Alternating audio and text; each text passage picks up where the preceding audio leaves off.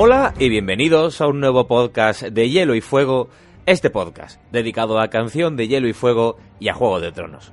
Como cada semana, estamos a este lado del micrófono y hoy os traemos un tema eh, un tanto especial, un tanto eh, raro, porque no nos vamos a basar en entre comillas, eh, acontecimientos que ocurren en la saga, sino que nos vamos a centrar en un solo ensayo en el que mm, yo creo que vamos a dividirnos en bandos, porque puede que haya gente que más o menos lo compre, gente que más o menos le haya cambiado la opinión de lo que ha leído gracias a este ensayo, o por lo menos tiene otra visión, gente que se pone totalmente en contra, y bueno, veremos qué os parece a vosotros con este ensayo de la conspiración de los mayordomos, en el que tenemos a dos grandes protagonistas, por un lado Cersei, y por otro lado, mm, como objeto a Jon, no como objeto que utilizaría Daenerys en el Sex Bow, pero bueno, como objeto de la como objeto de la conspiración eh, tenemos a ¿Por, ¿Por, qué, Carlos? ¿Por qué es necesario que, eso renazca de nuevo cuando ya lo tengo enterrado en mi cabeza? Es lo que tienen los traumas, mil. Entonces ya veréis cómo podemos hilar este triángulo de Cersei, Jon y los mayordomos de la guardia. Ya veréis que es súper interesante y muy muy bien hilado, las cosas como son. Y todo ello, como siempre, en esta mesa de podcast de Hielo y Fuego, en la que empiezo a presentar por las señoritas. Mircer, ¿qué tal? Hola, rosquitos fritos de naranja. Pues nada, como siempre, muy bien. Y tengo que decir que mi hype por este pod ha ido aumentando poco a poco a medida que leía Todavía no sé decir 100% si me creo este ensayo, si no me lo creo. Tengo que volver a escucharlo todo, tanto mi parte como la parte de mis compañeros, para verlo. Pero sí que es verdad que, aunque al final acabe y no nos la creáis, el mérito que tiene esta teoría, o sea, es que saca detalles de algunos sitios que yo me he quedado diciendo, pero ¿esto sale en danza? Es que yo no recuerdo haber leído nada. Vero, ¿qué tal? Hola, ¿qué tal? Saludos desde Campo Estrella. Pues yo, vamos, tres cuartos de lo mismo. Tengo que agradecer a Pablo que nos haya traído este ensayo. Javi creo que también lo conocía, porque es de estas cosas que, bueno, pues es un ensayo en inglés, que yo qué sé, pues tienes un día, un rato y te da perecilla porque es muy largo, porque no sabes de qué va. igual mm, lo pasas y, no lo lees. Y haber tenido la oportunidad de no solo de leerlo, sino estudiarlo, compararlo y tal, y darle un poco de vueltas, y la verdad es que me, parece alucinante. Me pasa como a mí. Iba leyendo y iba diciendo, pero madre mía, pero no solo cómo se lo han currado, sino las cosas que dice y que en un principio es que a mí me dices, es que Cersei, John y los mayordomos de la Guardia de la Noche. digo, ¿what? ¿Qué relación puede haber ahí? Bueno, pues vais a flipar. Javi, ¿qué tal? Hola, muy buenas. Bueno, hablando del Sexbot, quiero recordar que el responsable de efectos especiales confirmó que en esa escena no había nada de efectos especiales y es todo los cuerpos. Todo depilado. Todos los cuerpos de cada uno, sí, sí, confirmado por el responsable de ello.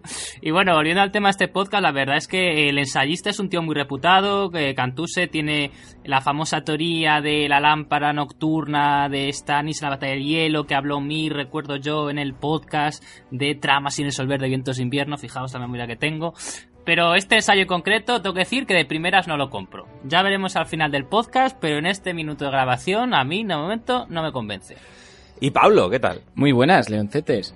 Pues yo quería proponer un tema nuevo en esta temporada, porque bueno, tenemos que hacer cosas que, que sean un poco distintas de lo que venimos haciendo siempre hasta el momento. Entonces, cuando leí el ensayo, tengo que reconocer que me puse un poco de parte de Javi, es decir, yo no creo eh, que el ensayo tenga razón, que lo que dice eh, sea efectivamente lo que pasó o que incluso eso estuviera en la cabeza de George, pero creo que está muy bien construido. O sea, creo que está tan bien construido que, que puede hacer dudar a muchas personas. Y si de verdad fuera cierto, pues sería George colándonos algo pues que muchísimas, muchísimas, muchísimas personas no han sabido ver. Entonces, bueno, pues os traemos una teoría bastante interesante, bastante seria y que en última instancia pues queda un poco en vuestra mano decidir si, si os la creéis, si no os la creéis o ya si os hace dudar. Si simplemente os hace dudar, yo creo que nuestro trabajo está hecho. Y este que os habla, Carlos Lorenzo. Yo creo, Pablo, que estas serán de las. Eh, no la, encasillaría ni muchísimo menos como teoría loca, pero de las que están tan, tan, tan, tan bien desarrolladas, como tú dices, que al final piensas que ya Jarvin es un. Siempre vuelve a lo mismo. Pues, ¿eh? sí. Esa teoría te cambió la vida, Carlos. y me moriré y seguiré diciendo em, entonces, como digo, estará muy bien construida. Pero antes Pablo, quien quiera apoyarnos, ¿cómo puede hacerlo? Bueno, pues existen eh, varias vías, por supuesto. La vía más cómoda, más sencillota, digamos para vosotros, sería colaborar a través de nuestro link de Amazon, que ahora que se acerca el Black Friday es más importante que nunca que recordéis, porque bueno, estoy seguro que, que, vamos a comprar todos muchísimas cosas y muchas de ellas pueden ser en Amazon. Así que, por favor, si usáis nuestro link, a vosotros no os cuesta absolutamente nada y a nosotros nos reporta un beneficio pequeñito, pequeñito, pequeñito, pequeñito, pero bueno, si somos mucha gente, si son muchos productos, pues igual marca una diferencia. Pero bueno, si, si el link de Amazon no es la vía que preferís, siempre podéis usar Patreon. Patreon es la principal plataforma que tenemos para apoyarnos. Esto parece muy obvio y lo hemos repetido muchas veces, pero eh, el otro día vi un comentario en Twitter que decía, eh, tendríais que tener alguna forma de apoyaros económicamente y nosotros, bueno, todos los podcasts hablamos de esto, pero adelante. Tenemos un Patreon eh, que reporta muchísimos beneficios a nuestros oyentes, os hace formar parte de una comunidad con una interacción mucho más avanzada desde post en el hecho de pulgas contando eh, vuestras opiniones, vuestras reviews, eh, muchísimas cosas. A, bueno, por supuesto, participar en sorteos, recibir camisetas, el certificado oficial e incluso las categorías. El ADN de Vero. El, exacto, el ADN de Vero, que no nos cansamos de, de repetirlo por si hay algún maníaco escuchándonos. Y, y, bueno, por supuesto. Pero tú chupas los sobres cuando los vas a pegar. sí. Madre mía, y les meto un pelo. No te voy a decir de dónde. Madre mía. Ay, por Madre Dios. mía, el amor hermoso. Bueno, si es rosas de la cabeza. Meterías seguro. tres como Galadriel, ¿no? Dios bendito. Y, y por supuesto, ay, que no se me olvide, por supuesto, los bonus. Los bonus. Que, bueno, la gente que no ha escuchado nunca un podcast, igual dos horas de grabación le parecen un montón, pero muchísima, muchísima gente dice, se me queda corto, se me pasa la semana y, y, con un programa no me vale. Pues, pues con los bonus tenéis, pues a veces son 20 minutos, a veces media hora y a veces son tres cuartos de hora, porque el, el de la semana pasada, por ejemplo, fue, fue genial, el de juegos. Y, y, os recomendamos, vamos, no os podemos contar más porque si os apetece os podéis hacer Patreon, que no es nada, o sea, es realmente invitarnos a un café. Si nos invitarais a un café no nos daría ni para un sorbo para cada uno.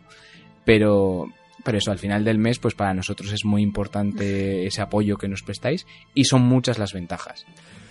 Pues sin más dilación, comenzamos con este interesantísimo ensayo, veraz o no, pero que seguro que hará cambiar la opinión o el punto de vista de más de uno y de una, sobre la conspiración de los mayordomos.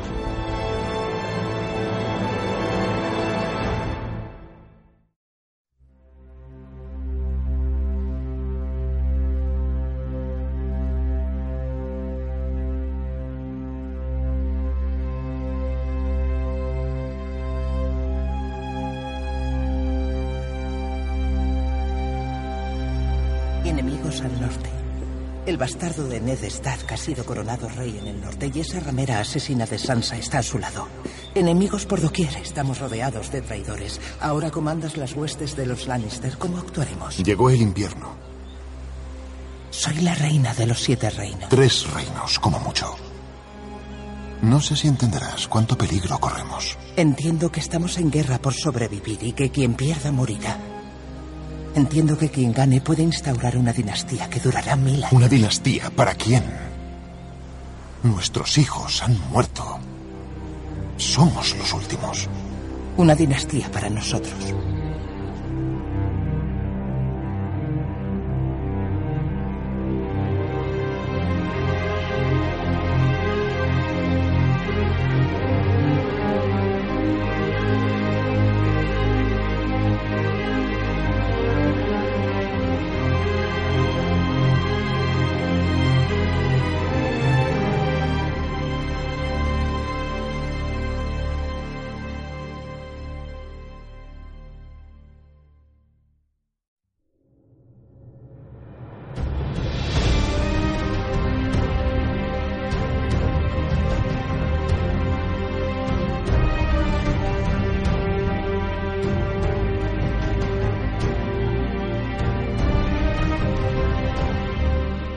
Tema, como digo, eh, que necesita eh, presentarse tranquilamente. Necesita eh, extenderse, ya como ha dicho Vero, pues un, largo ensayo en inglés que mucha, a mucha gente le dará pereza o incluso ni podrán acceder a él.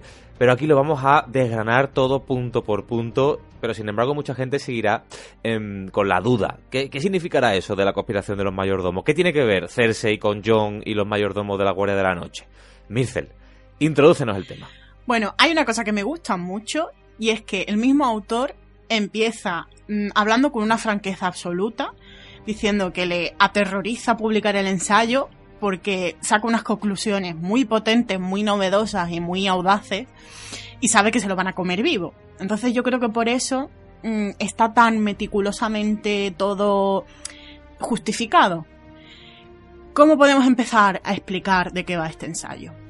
Vamos a ver. Primero, tendríamos que conocer que hay otro ensayo que se llama El Manifiesto, que es un- una teoría, un, también otro ensayo, que analiza paso por paso los planes y la campaña militar de Stannis en el norte, desde que sale del Castillo Negro hasta su supuesta muerte a manos de, de Ramsay.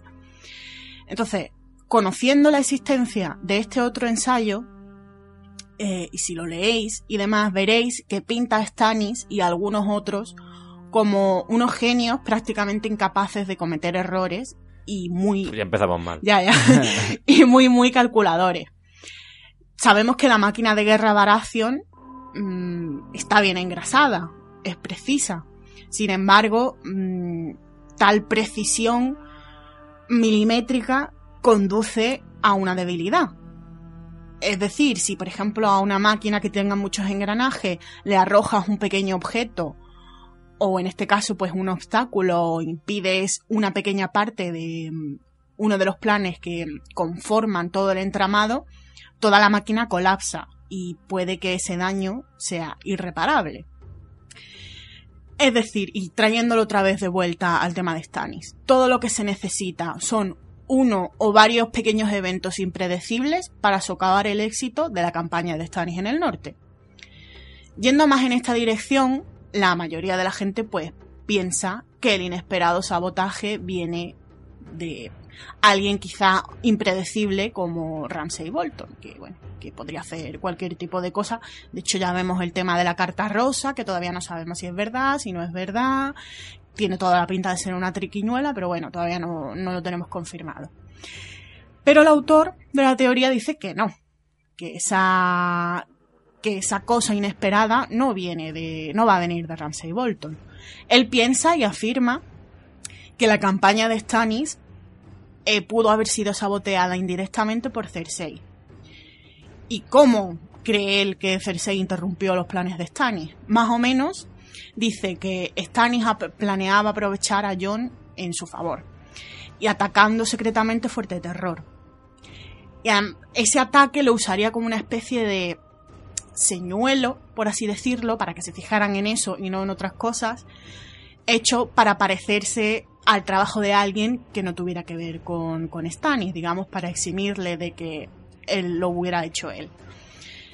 Elegiría así usar a John pues como una, una especie de cabeza de turco para este ataque.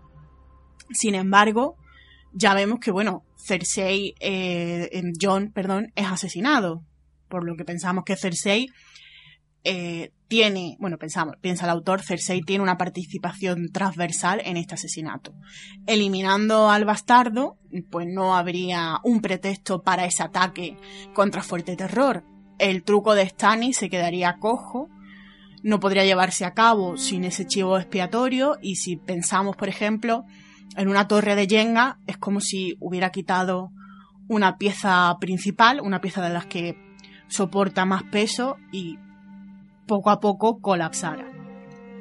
Además dice el autor que mm, piensa que Cersei también participó de alguna manera en las más que probables muertes de los caciques salvajes que se quedaron en el Castillo Negro. Por lo tanto, así Stannis pierde cualquier posibilidad de una operación como lo que pensaba hacer en Fuerte Terror usando a los salvajes. Porque podrías pensar, bueno, no tengo a John, pero de alguna manera puedo azuzar a esos salvajes y hacer que destrocen Fuerte Terror hasta los cimientos, pero también se quedó sin ellos. Aquí dice el autor, vale, acabo de soltar una bomba ominosa y bastante pretenciosa. Pero nos dice que bueno, que le demos una oportunidad, que solo va- que esto es una breve descripción y va a dejar muy claro cómo pudo participar Cersei y cómo afectan estas cosas a Stannis. Específicamente se desarrollan cuatro puntos en, en este ensayo, ¿vale? El primero, que Cersei ayudó a fomentar un contingente rebelde de mayordomos en el Castillo Negro. El segundo, que este grupúsculo debilitó a Jon por un veneno que le estaban administrando y posteriormente lo asesinó, aprovechando la debilidad que le habría causado ese veneno. Tercero, que los mayordomos mataron a los jefes salvajes incendiando el Salón del Escudo. Y cu- en cuarto lugar, que los mayordomos habrían hundido la entrada del túnel del guardaoriente del mar. De nuevo, el, pobre, ya es que me da cosita eh, el que escribió esto, todo el rato en plan, de verdad, quedaos, seguid leyendo, os voy a- lo voy a argumentar todo, de hecho lo hace. Te lo puedes creer más o menos, pero la criatura te lo argumenta todo. Eh, dice que, que me hace mucha gracia, literalmente, yo mismo he perdido capacidad cerebral preparando todo esto. O sea, es que está, de verdad, sí, sí. Solo como cuando alguien escribe un ensayo, ya te dice de entrada, mm, he perdido neuronas, preparando e hilándolo todo, es que la, la teoría promete. A mí me hace mucha gracia, porque quieras o no, este, este autor, pues bueno, sí que es verdad que le pone mucho empeño y es muy exhaustivo en su búsqueda, pero es un fanboy de Stannis. O sea, hay que reconocer este tipo de ensayos. pues, Javi de fa- incógnito. Sí, sí, exacto. O sea, a mí cuando, cuando puse el ensayo y Javi dijo, ah, sí, sí, no, yo este autor lo conozco, dije, algo de Stannis tiene que tener, y efectivamente. Pero eh, son de estos eh, autores que les fascina especialmente toda la trama de Stannis en el norte y los desafíos militares y logísticos de, de su trama. Y, y quieras o no, pues es una persona que intenta ser muy objetiva. Y en este podcast apenas casi vamos a tocar Stannis porque pilla un poco de refilón y porque Javi lo traerá al tablero, pero eh, realmente me hace mucha gracia alguna expresión como la que ha dicho Mir, pues bueno, de que Stannis es un genio militar de tantísimo nivel, pues que a veces cosas pequeñas, eh, nimias, eh, cosas de la vida que no puedes controlar, pues son las que desbaratan tus planes. No porque falle, no, no, no, no, no porque pueda cometer errores, no, no, son cosas imprevisibles, pequeñas, mundanas. A, ver, yo por alusiones tengo que responder. A ver, lo que iba a decir, a ver, yo creo que lo he explicado un poco al principio. Cantus es un tío que escribe ensayos muy buenos. En primer lugar, escribe ensayos muy largos. En los siete reinos, de hecho, no tenemos traducido ningún ensayo, ningún ensayo suyo, salvo el de la lámpara nocturna que mencioné al principio, que lo comentó Mir en otro podcast, y porque lo tradujo básicamente Red Fate, que es un oyente nuestro, que igual a alguno más le suena, un tío majete. Y eso porque ayuda a traducirlo él, porque es que la verdad es que son kilométricos. Luego tengo que decir que aunque, como yo, es una persona muy fan de Stannis, yo creo que es eh, se pasa un poco a veces, lo habéis dicho vosotros. Y luego tiene alguna cosa que realmente no tiene ni mucho sentido. O sea, él tiene una, una teoría también súper desarrollada, larguísima, que por ejemplo que dice que Mans Rider es eh, nieto de Ek, o sea, es hijo de el hijo de Ek. Que tú la lees la teoría, dices, ostras tú, o sea, está pasado un poquito eh, con la medicación esta con, de- para tratar el dolor de alguna planta verde y tal, una cosa así, porque, porque bueno.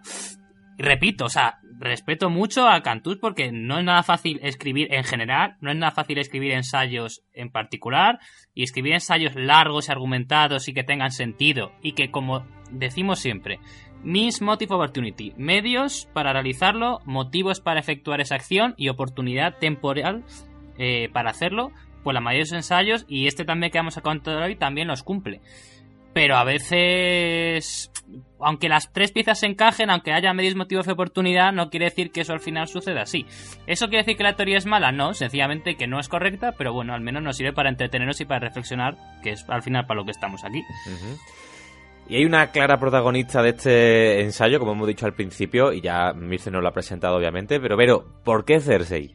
Pues eso me preguntaba yo cuando empecé a leer este ensayo que pinta aquí Cersei. Bueno, pues eh, después de haberlo leído tengo que decir, ¿cómo no me había dado cuenta de esto? O sea, bueno, para empezar a explicar por qué Cersei podría estar involucrada en el asesinato de Jon, hay que leer este fragmento de Festín de Cuervos. Y bueno, ya sabéis que No me gusta mucho leer así literalmente fragmentos, pero es que este es que no nos lo podemos perder. Qyburn, bueno, es de, de, Festín de Cuervos, de un consejo.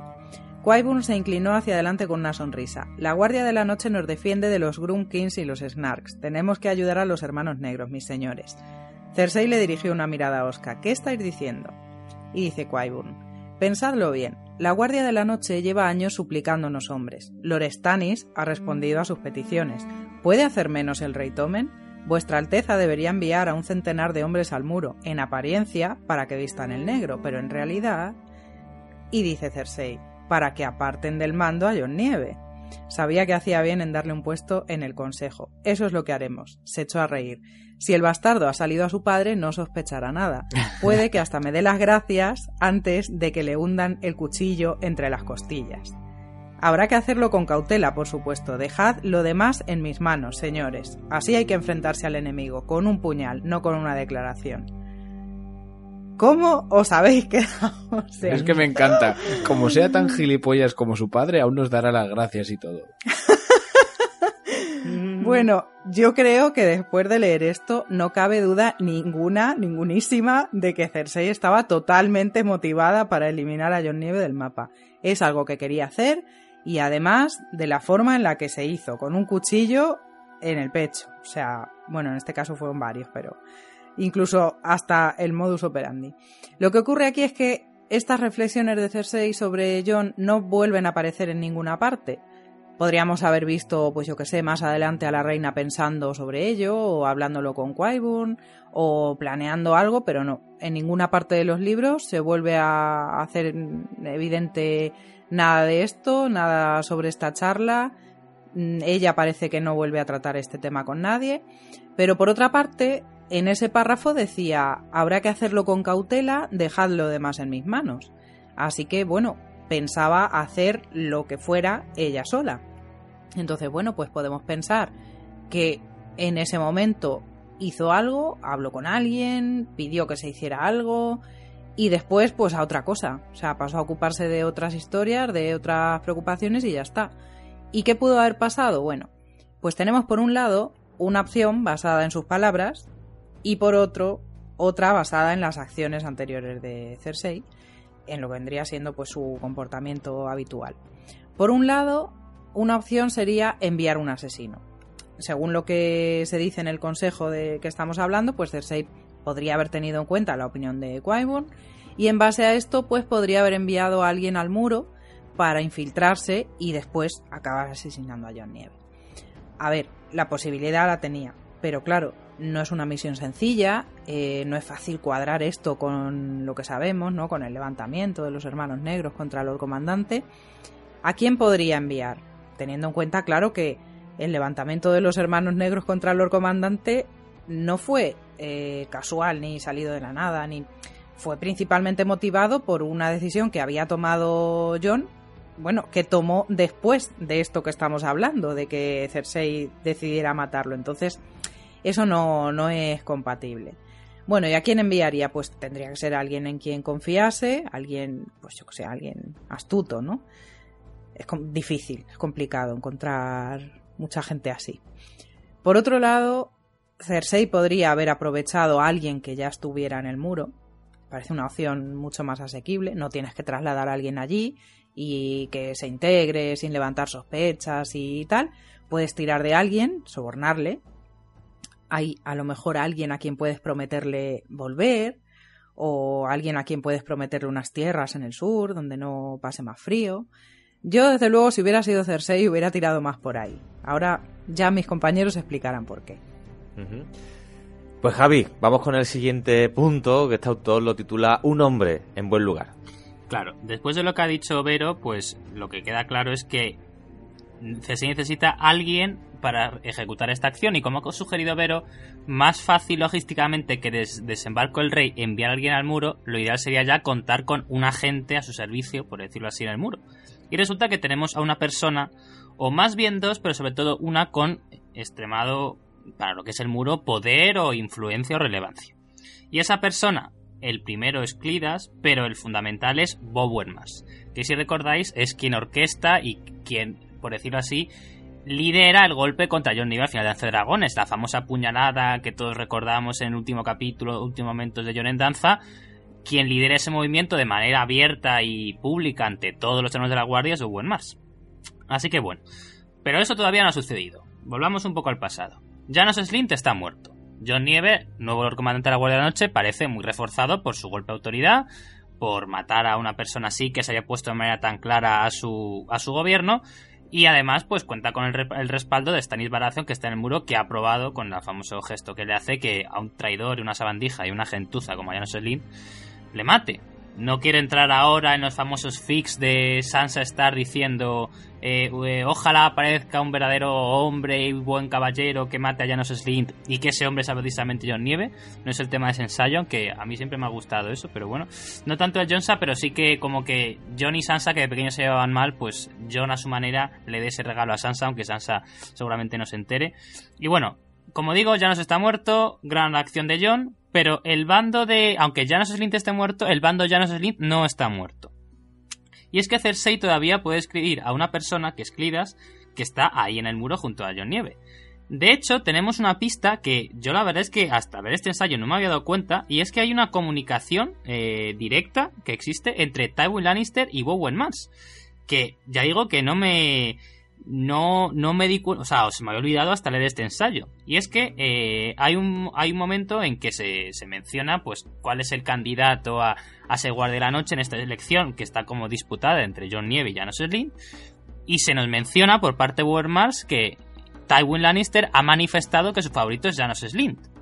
O sea, eso quiere decir que Tywin Lannister mandaba cartas al muro. Igual que mandaba cartas a los gemelos para organizar la boda roja, pues también mandaba cartas al muro para decir quién quería que fuera el comandante de la Guardia Noche. Así que bueno, ya tenemos asumido una conexión entre el bando Lannister y la Guardia Noche real que existe, que ha existido previamente y que asumimos que, aun con Janos Elin muerto, pues sigue existiendo. Por tanto, aun sin Tywin, pues Cersei puede mandar perfectamente una carta y le llegará a ello.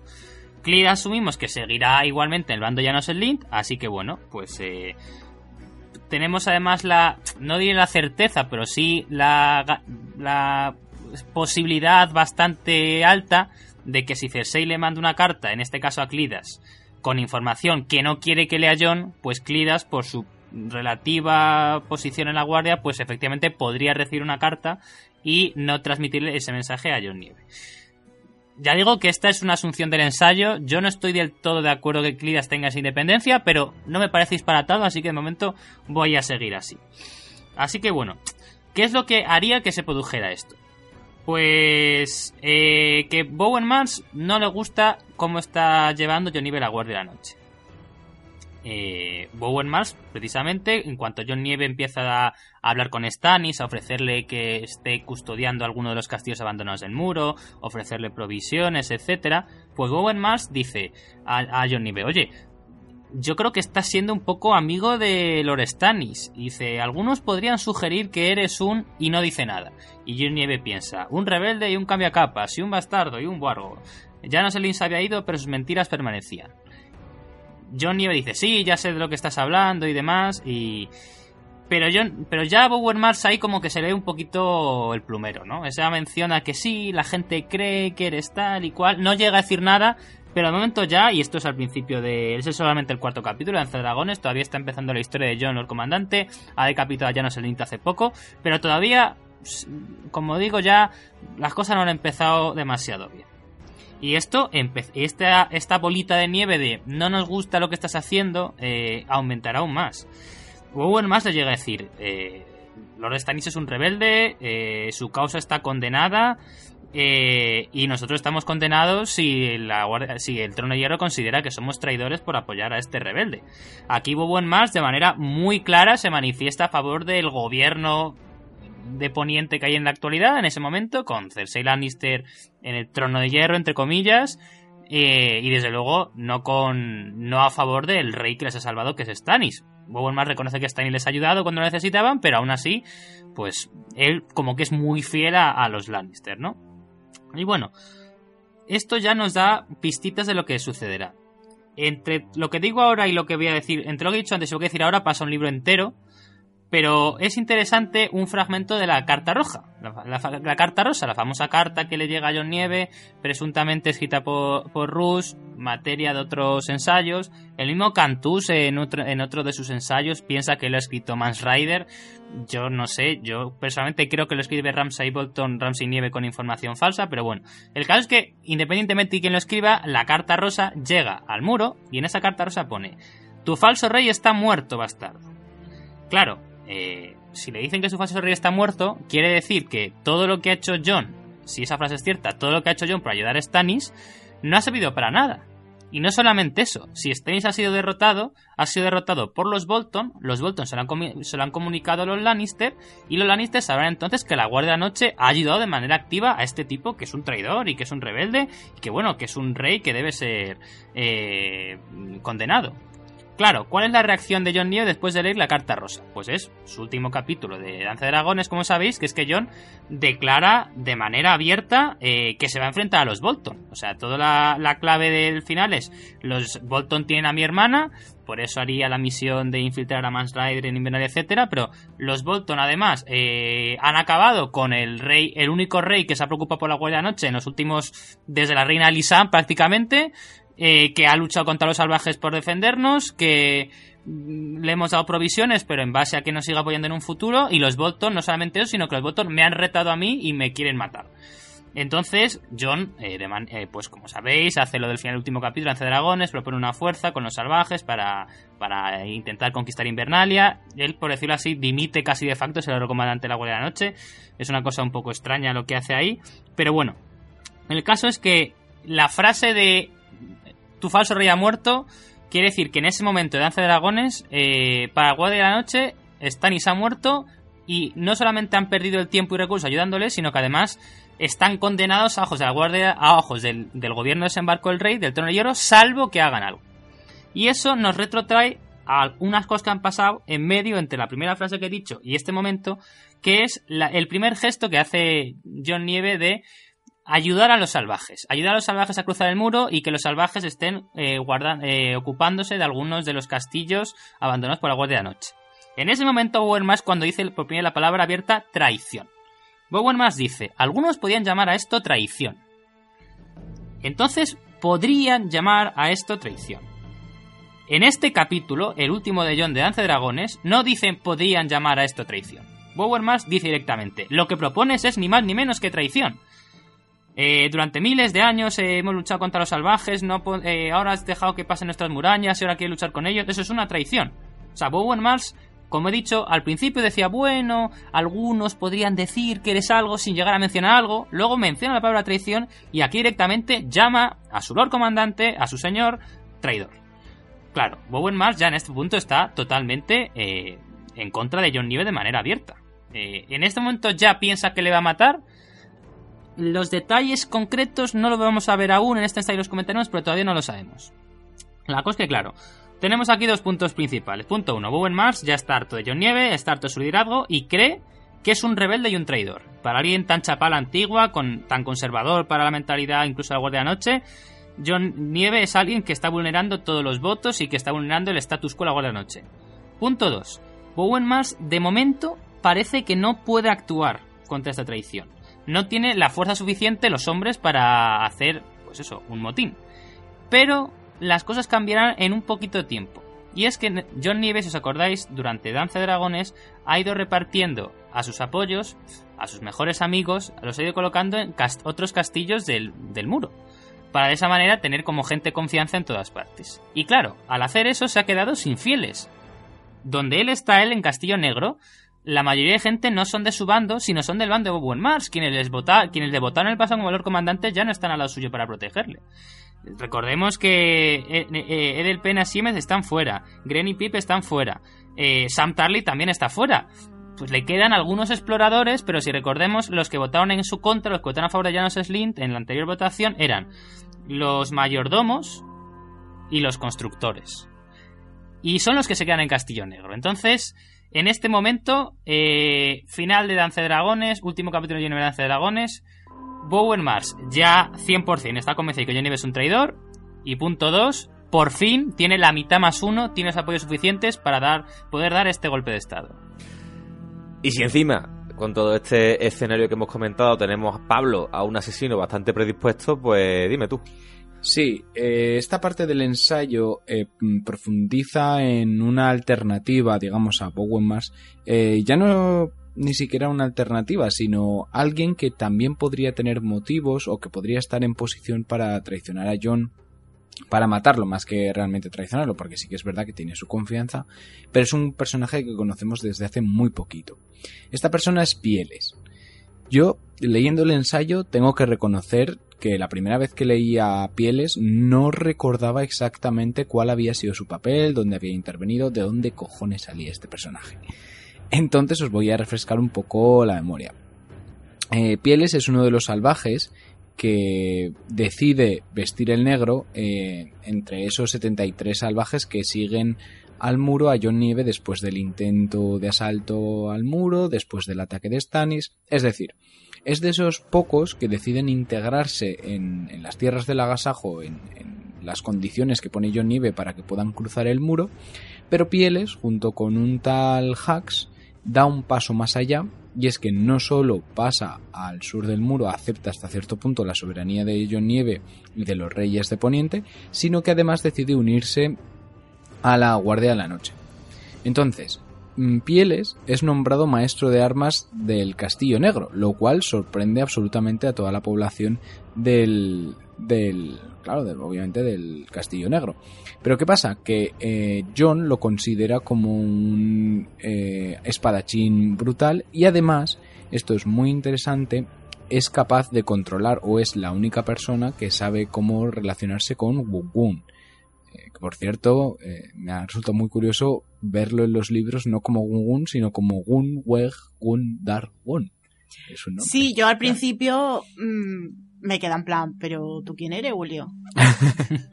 sí, sí, sí, totalmente. Pues bueno, el caso es que mm, eh, John, como ya digo, nombra a Pieles maestro de armas de Castillo Negro, en lugar de la persona que se esperaba que ocupara ese puesto, que era Ferreo Emmet, que va como comandante a Túmulo Largo. Recordemos que John intenta reavivar un poco todos los castillos del, del muro.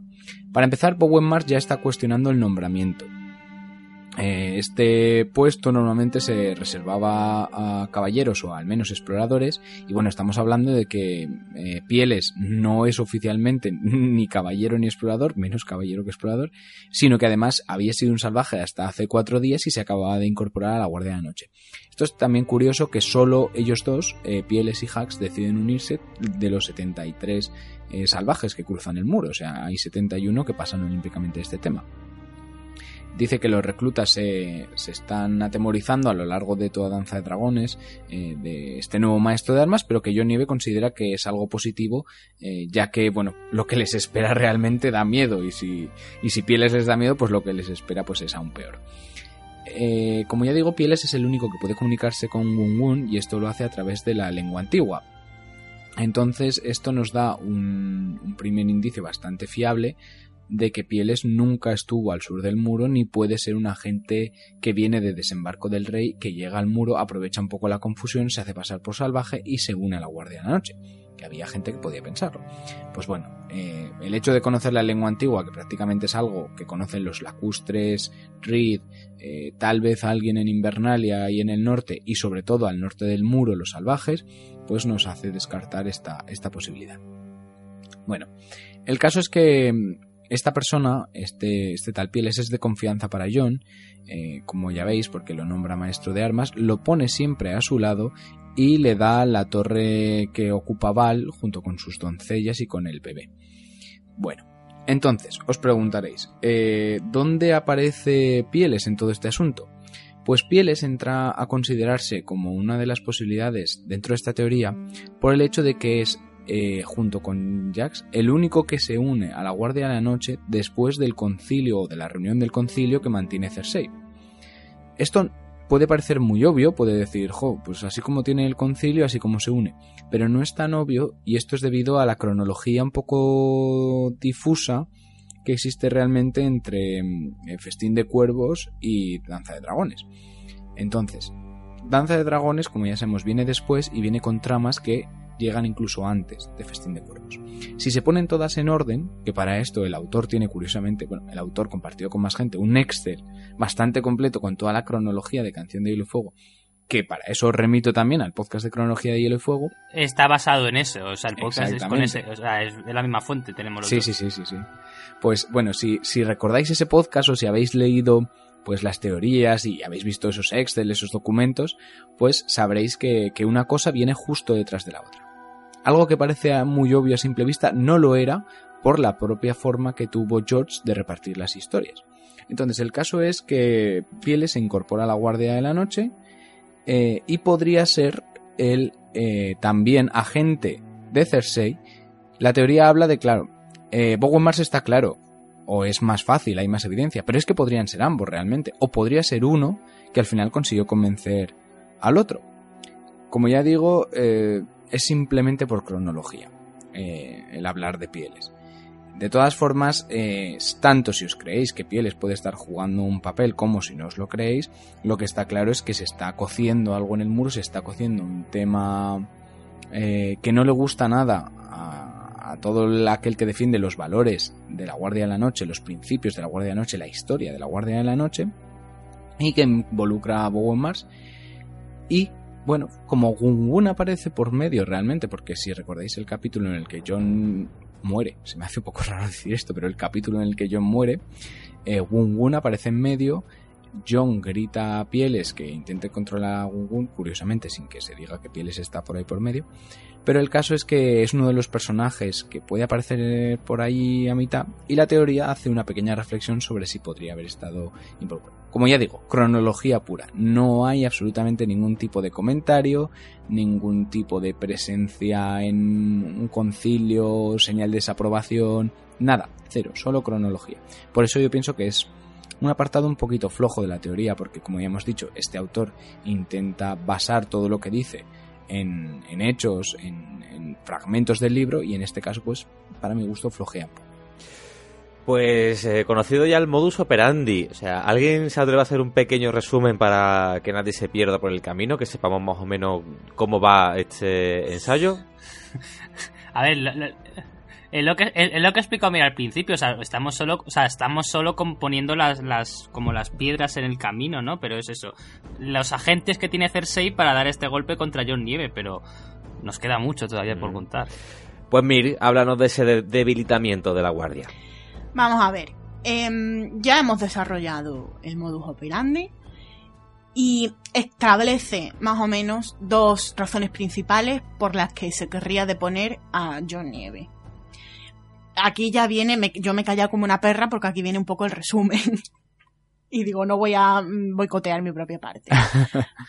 Número uno. La conjura de Cersei que el autor dice que, que es demostrable, ya que eliminaría a John, ya que eliminar a John probablemente sea un componente clave para reconciliar cualquier eh, problema entre la Guardia de la Noche y Desembarco, y que así los planes de Stannis fallen. Mm, está claro que, que teniendo ese escenario y esa cocción de cosas que están pasando y demás, a la mínima alguien actuaría para intentar eliminar a John. O sea, tenemos como esa afirmación por un lado. Y por otro, tenemos la creciente preocupación de Bowen Mars por la traición continuada que considera que John está haciéndole a la Guardia de la Noche. El último concepto a lo mejor es un poco vago. ¿Cuál es esa, traición tan grande o ese conjunto de traiciones? Mars considera que hay varias y, que está soportando más de lo que debería incluso que los otros mayordomos están soportando demasiados desplantes y, y demasiadas cosas que no tendrían que hacerse así. Cada una de las cuales es un poco el un clavo más en el ataúd de John. Ahora las voy a explicar. Tenemos por un lado el debilitamiento de la guardia. Se demuestra una vez más que John está poniendo en riesgo a la Guardia de la Noche, que cada vez es más vulnerable por la insurrección de los salvajes.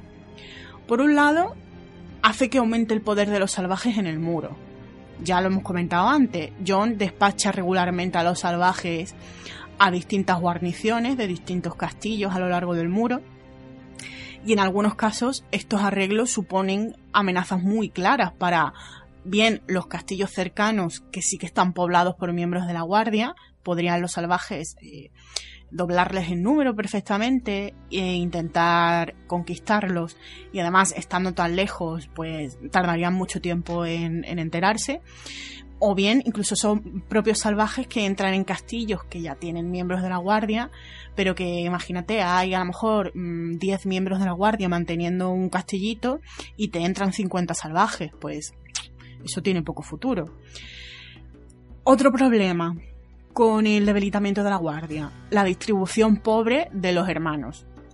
John parece que los como que los fragmenta mucho eso también lo hemos comentado.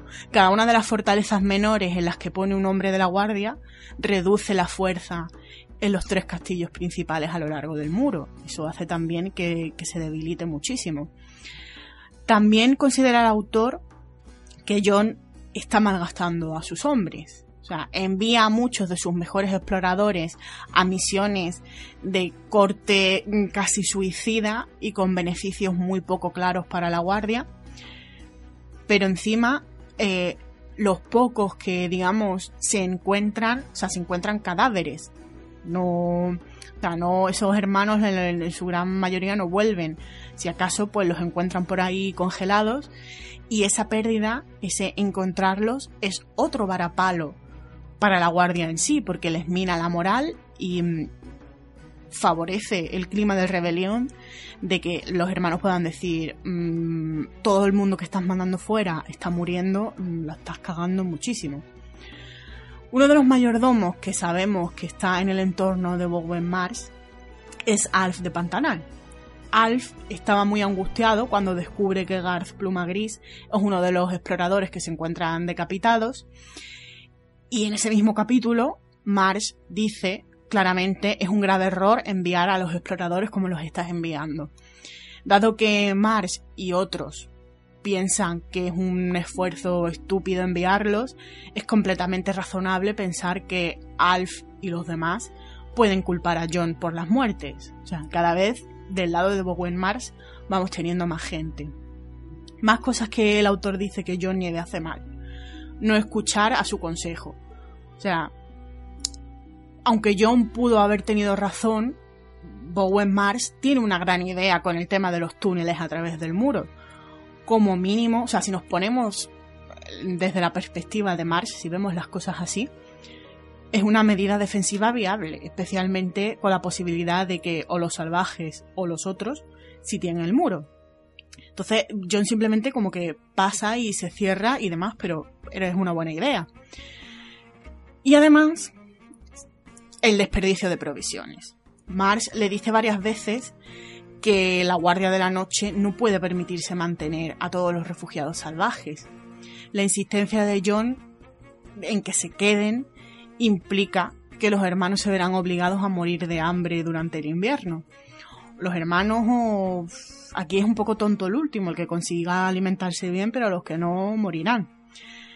Este es otro claro riesgo para la capacidad de la guardia de cumplir su juramento de proteger los reinos. Si están muertos de hambre, ¿cómo van a, cómo van a hacerlo? Casi al final de Danza, estas traiciones supuestas de John cada vez mm, son más frecuentes y más severas. ¿Cuáles son? Aparte de todo este tema de descuidar a los hombres, desperdiciar provisiones y demás, y tomar decisiones en general bastante chungas. Por un lado tenemos la brujería, si recordáis, después de que la carta rosa se lee en voz alta, parece claro que John está involucrado en algún tipo de hechicería o truco mágico o algo así que ocultó la supervivencia, identidad y paradero de Mans Rider. O sea, todo el mundo daba a Mans Rider por muerto, pensaban que había que Melisandre lo había quemado y aquí paz y después gloria, pero se descubre que, que no es así más cosas que se le echan en cara, que se le echan en cara a, a Johnny o que se le pueden echar en cara porque específicamente pues todavía no las hemos visto. Ser un warg. Aunque no hay evidencia clara, es razonable que Marsh y otros estén cada vez más preocupados de que John fuera un cambiapieles, concretamente un warg. Os recuerdo que es que a mí muchas veces se me olvida eso de, por esto que he dicho, de un cambiapieles, concretamente un warg, que el warg es un, típico un tipo específico de cambiapieles, que están ligados a los lobos, y los cambiapieles pues se pueden meter un poco donde, donde pillen. Entonces, hasta donde estamos, podemos decir que mm, John es un warg y por ejemplo Bran es un cambiapieles, se ha metido en muchas cosas o incluso Arya también una es una cambiapieles, se ha metido, hemos visto cómo se metía en gatos además de Nimeria.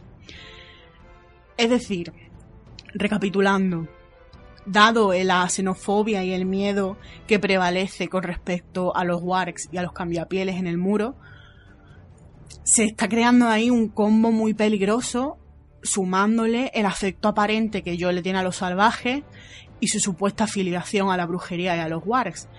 Es que también muchas veces yo, mm, desde este punto de vista, no lo he pensado. Para mí siempre ha sido, joder, pobre John Nieve, lo que le hicieron, patatín, patatán. Pero John Nieve también la lió una poquita. Tomó unas decisiones que, en fin. Y además, a todo esto también habría que sumarle eh, la drástica reducción de la presencia de hermanos en el muro. O sea, John dice que un contingente de exploradores de la Guardia es el que viajará a Casa Austera y es otra acción que diezma a la fuerza de la Guardia, haciendo que el muro sea cada vez más y más vulnerable. Combinando esto con el tema de la paralización de su flota y mm, no hace falta ser ningún tipo de fanático chungo de no confío en John Nieve por su juventud o por lo que sea para darte cuenta de que John pues la está cagando y de que había gente que se lo quería quitar de en medio.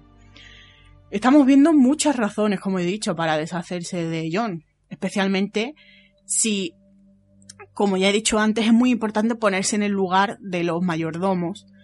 En este caso, la falta de simpatía de Bowen Marsh hacia los salvajes no es tanto un odio irracional como parece que cuando leemos los libros, que simplemente no le gusta ni punto. Es la aceptación de que todos no pueden ser salvados y es que a todos no los pueden meter mm, eh, más en, esta parte del muro porque se va a liar. Pues pero, sin hacer eh, la broma, porque aquí viene muy fácil, ¿cuál es el arma favorita de Cersei? bueno, vale. Vale, eh, ya hemos visto como tanto Bowen Marsh como otros mayordomos tenían sus motivos para querer quitarse del medio a John y que al final de Danza de Dragones pues estas personas estaban en una posición ideal para organizar su golpe de estado.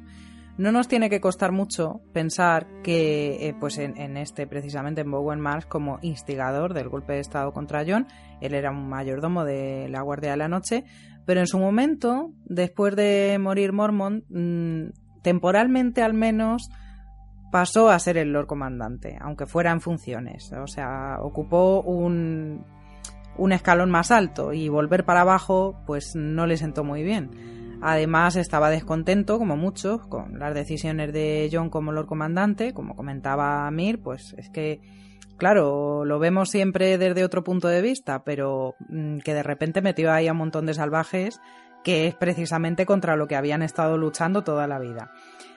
Y otras decisiones que tomó también, pero vamos, principalmente esa. Pero aunque él fuera Bowen Marsh uno de los organizadores del Por la Guardia, o en el caso de que hubiera sido él o cualquier otro, había dos problemas principales con John. Para acabar con él tenían que apartarle del fantasma, porque teniéndole cerca no iban a conseguir matarle, o sí, pero muchos podrían morir en el proceso, ¿no? Y por otro lado, John, pues eh, de la cabeza a Kit Harrington, ¿vale? Porque igual no nos parece, pero John, John Nieve era un guerrero bastante hábil y además con una espada de acero valirio que no es cualquier cosa. Así que tenían que idear un plan para conseguir apartarle de fantasma y tenerle o bien desarmado o bien mm, un poco inutilizado. Digamos, no en plenas facultades. Así que la forma más obvia de acabar con John sería pues asesinarle de forma encubierta, ¿no? Un ataque sorpresa, matarle mientras dormía, por ejemplo, o en cualquier otro momento en el que, como digo, estuviera incapacitado para defenderse. Mm, que se lo hubieran preguntado a Tyrion si les hacían falta ideas, porque estando en el baño él no tuvo problema ninguno. Pero bueno, aunque consiguieran tenerle en una posición de indefensión, seguían teniendo el problema del lobo, porque a fin de cuentas, estando fantasma por allí, nunca estaba realmente desarmado John, porque siempre tenía defensa. Supongo, yo no sé si fantasma le acompañaba al baño, pero me imagino que muy lejos tampoco andaría. Así que, además, eh, Fantasma parece tener una habilidad especial para olfatear el peligro, ¿no? Viento Gris también parece que, que la tenía, debe ser algo inherente en los wargos, y más en los wargos que están, digamos, conectados con su humano, ¿no? Eh, Fantasma duerme con John, está con él en todo momento. Nadie en su sano juicio pensaría en la posibilidad de atacarle teniendo al lobo cerca. Esto quiere decir que si lo que buscan es eliminar a John de su puesto de poder, tienen que utilizar otro método que no sea enfrentarse a él así, abiertamente, combatir contra él, ni por supuesto con el lobo por medio. ¿Y cómo podría pasar esto? ¿Cómo librarse de John si hasta cuando está durmiendo tiene la defensa de fantasma? Cuando está despierto tiene una espada de acero valirio y además es un luchador hábil. Pues la respuesta estaría en el arma favorita de Cersei para deshacerse de los hombres que no le gustan, el veneno. A mí me parece algo bastante coherente con el, modus operandi de Cersei y, la forma que tiene de, librarse de sus enemigos y efectivamente las defensas que tiene Jon. O sea, si tú estás en la otra punta del mundo y quieres matar a alguien, pues sí, puedes coger a una persona y puedes decirle que le pegue un puñal a alguien, pero yo sigo pensando que igual el método más sencillo es a través de, veneno. Y hay mucha, mucha leyenda detrás del veneno en Canción de Fuego ¿Cuántas veces ha dicho el veneno es arma de mujer? La saga. Y también en nuestro mundo real. Pero puestos a elegir la forma más inteligente, pues eh, los capítulos de Aria eh, vemos que muchas veces es, es, precisamente el veneno. Así que yo pienso que esa es una teoría mm, perfectamente lógica. Y es más, la saga ha tenido grandes asesinatos, los grandes asesinatos han sido muchas veces con veneno. Recordemos también, por ejemplo, la teoría de Tywin que muere a, través del veneno, como la montaña muere a través del veneno, como Joffrey muere a través del veneno, etcétera. Claro, pero hemos visto mm, varias muertes con venenos que digamos actúan de forma más inmediata. Pero en este caso, y mm, bueno, no quiero avanzar mucho porque, claro, ahora después vamos a hablar de qué forma se utilizaría este veneno, no se trata es que es tan, tan de Cersei y me imagino que, claro, que el autor de esta teoría se ha basado en esa experiencia previa de Cersei para llegar a esta conclusión. Es tan de ella mm, utilizar algún tipo de veneno, pero para que luego la causa de la muerte real no sea el veneno, sino que el veneno, digamos, embote los sentidos o te pueda, eh, pues eso, mantener no en plenas facultades. A mí, a mí hay, hay un aspecto, eh, respecto precisamente a lo que tú dices, que es el que más me falla con todo el tema del envenenamiento. Que, que bueno, que todavía es demasiado pronto para decirlo, pero es el método, el, el digamos, el hmm. tipo de veneno o, iba a decir edulcorante, no, mejor dicho, el anestesiante que van a señalar como, como causa o como posible arma, ahí sí que me falla un poco.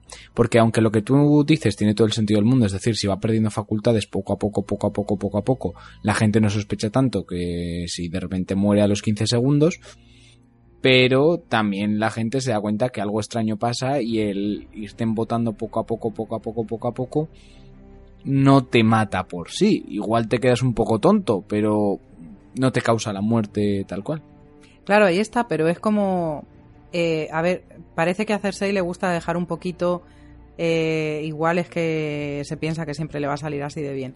Pero parece que le gusta dejar un poquito algo de azar. o de.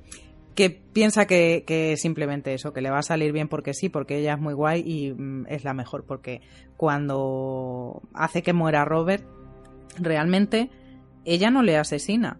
Mm, Lancel no le asesina. Ahí tiene razón. más vino le embota los sentidos. El que le mata es el jabalí. También, claro, cuenta con... Eh, sí, dice mm, que ella sabía que Robert iba a entrar al trapo del jabalí, no sé qué, pero es que al final el que le mata es el jabalí. Ella o contaba con esa suerte, con ese factor suerte, o, se piensa que es que mm, los siete la adoran y van a hacer que todo le salga a pedir de Milhouse, Sí, y sí, en sí. este caso Sí, es que sí, sí. parece igual, no sé. Es que Robert podría haberse cagado encima y haber Sí. dicho, "Mm, nos volvemos.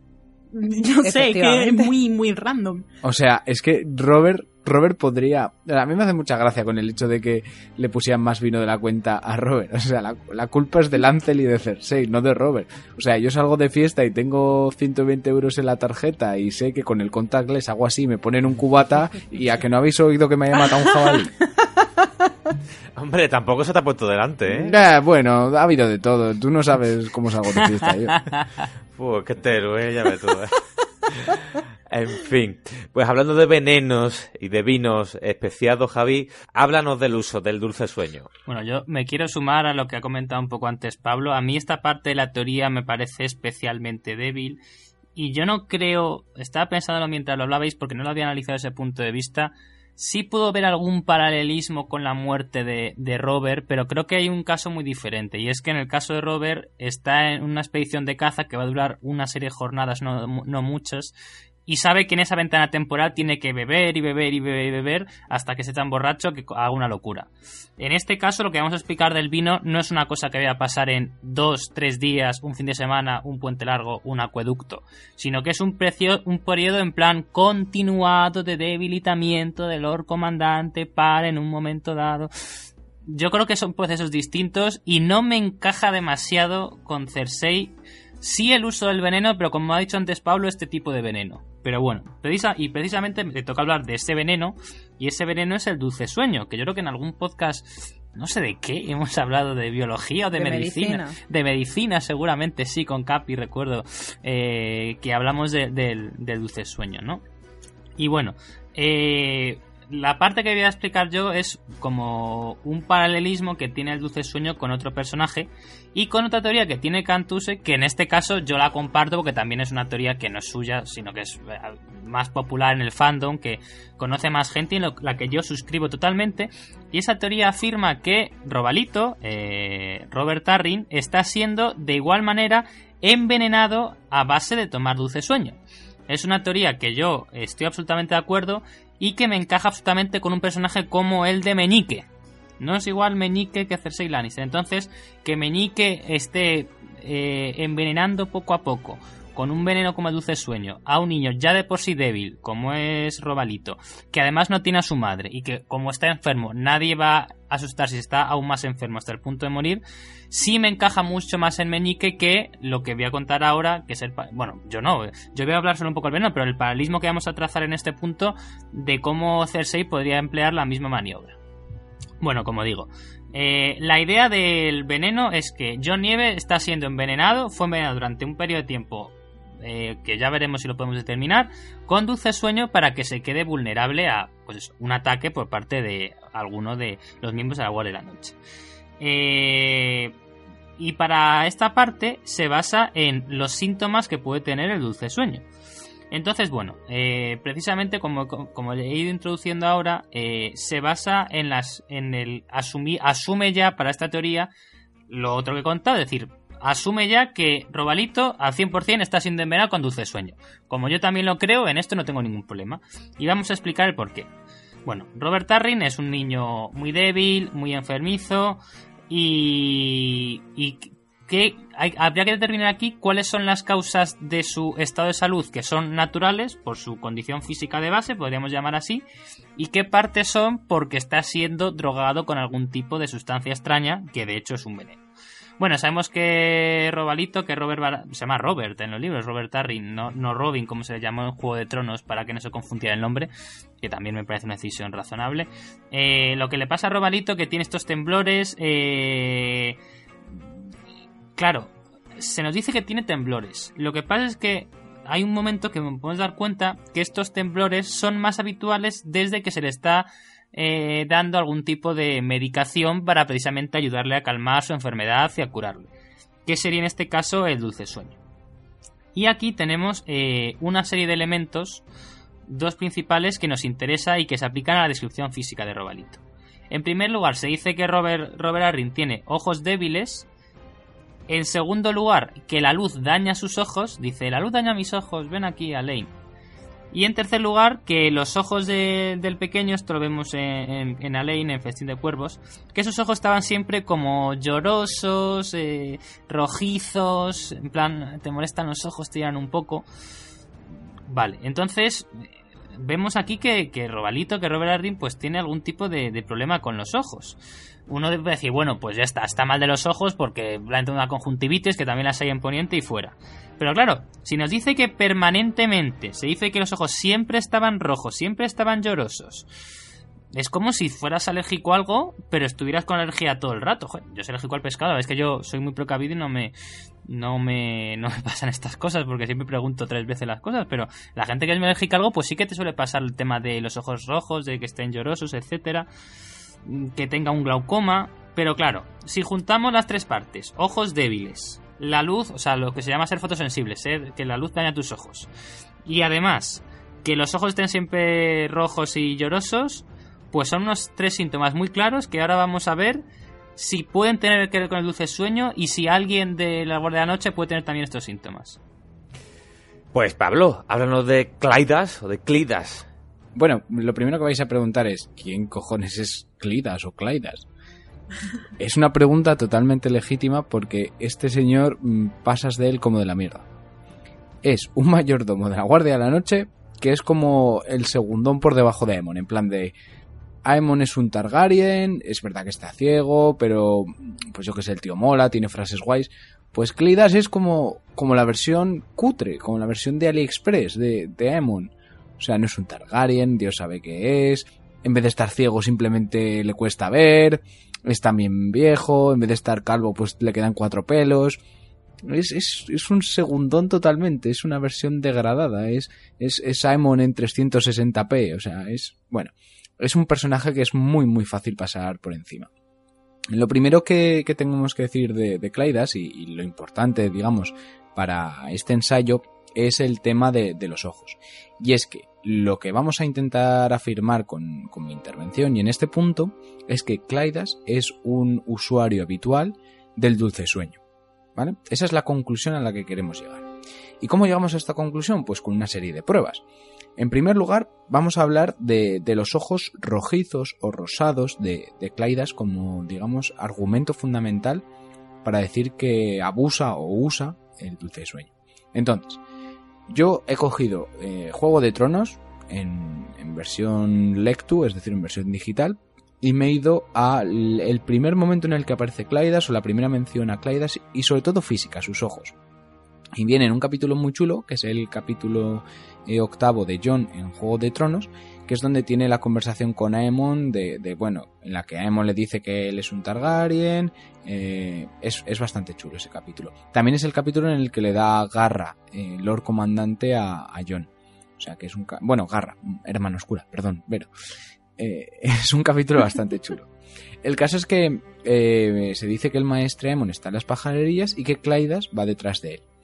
Eh, le dice a Claidas a Aemon, ¿tienes la bondad de ayudarme? Y bueno, Claidas le da un cubo a John y John nos lo describe así, dice, el hermano jorobado de ojos rojizos le entregó el cubo. Vale, ojos rojizos. Está hecho polvo. Sí, está jodido el tío, o sea, ya te digo, es, es, es la versión deteriorada, pixelada de Aemon. El caso es que dices, vale, ojos rojizos, mmm, no me dice nada. Vale, bueno, nos vamos a la wikia de, de Hielo y Fuego. Dicen que tiene conjuntivitis siempre. Esto me ha llamado bastante la atención porque decir que tiene conjuntivitis es algo muy, muy, muy concreto. Y digo, ¿conjuntivitis? ¿Sale en la obra de canción de Hielo y Fuego conjuntivitis? La respuesta es no, no aparece en ningún lado. Entonces, eh, ¿qué más menciones tenemos de Claides y sobre todo de su aspecto físico? Pues bueno, ya en la parte que nos interesa es la parte de Danza de Dragones, por supuesto, y se nos dice que eh, John se giró para encontrarse con Claidas, de pie bajo un arco roto, con un pergamino en la mano. De Stannis, pues John había estado esperando alguna noticia por parte del rey. ¿Es de bosque espeso? No, mi señor. Claidas le alargó el pergamino. Estaba bien enrollado y sellado, con el sello color rosa fuerte. Solo fuerte terror utiliza el lacre color rosa. Es la famosa carta rosa. Es decir, hemos hablado mucho de la carta rosa, sabemos que tiene un papel en esta teoría y es precisamente Claidas el que le da a John la carta rosa. Pero bueno, tenemos más eh, argumentos en este sentido y sobre todo para nuestra teoría. Claidas le espera bajo un arco roto. Es la primera vez que se menciona en toda la historia a en una habitación exterior. Y parece estar debajo de este arco roto a la sombra porque eh, con esos ojos rojizos que la Wiki afirma que es por una conjuntivitis, pero que los libros simplemente dice que los tiene irritados rojos, pues parece ser que le molesta el sol, de forma muy similar a como Javi bien ha dicho a Robalito. Entonces, vamos a buscar un poco más. En la propia eh, danza de dragones se nos dice, eh, así es, así asintió Claidas. Tiene la boda de Marte. Ay, no, espera, perdón, me he equivocado de fragmento. Vale, aquí. Dice, Claidas regresó al hogar para agitar el vino. Tenía 60, un viejo hombre, solo parecía joven comparado con Emma. Pequeño y redondo, tenía los ojos de un rosa tenue de las criaturas nocturnas. Bueno, el caso es que es cuando menos curioso que los dos personajes que en toda eh, canción de Fuego se describen con unos ojos rosas, rojos, como tú quieras llamarlos, sean estos dos. Claidas es una persona muy mayor, anciana, eh, muy calmada, y que bebe o que sirve mucho vino especiado. Entonces tenemos aquí unos indicios que nos quieren decir que hay una cercanía física entre Claidas y Robalito, precisamente por la versión a la luz y por esos ojos que parecen tener. Entonces, bueno, eh, ¿qué podríamos concluir o, a qué conclusión queremos llegar? Es que Claidas está utilizando algún tipo de droga con Nieve, preferentemente el dulce sueño. Pero bueno, imagínate, ¿vale? Que, que tú tienes una duda totalmente legítima y es, me lo has presentado todo esto, yo no me lo creo, puede que sea una mera coincidencia física o algo pues bastante curioso. Punto número uno, que te puedo contestar a eso. George es un escritor muy detallista, pero sorprende cuanto menos que cada vez que menciona Claidas en las novelas siempre hace referencia a esos ojos.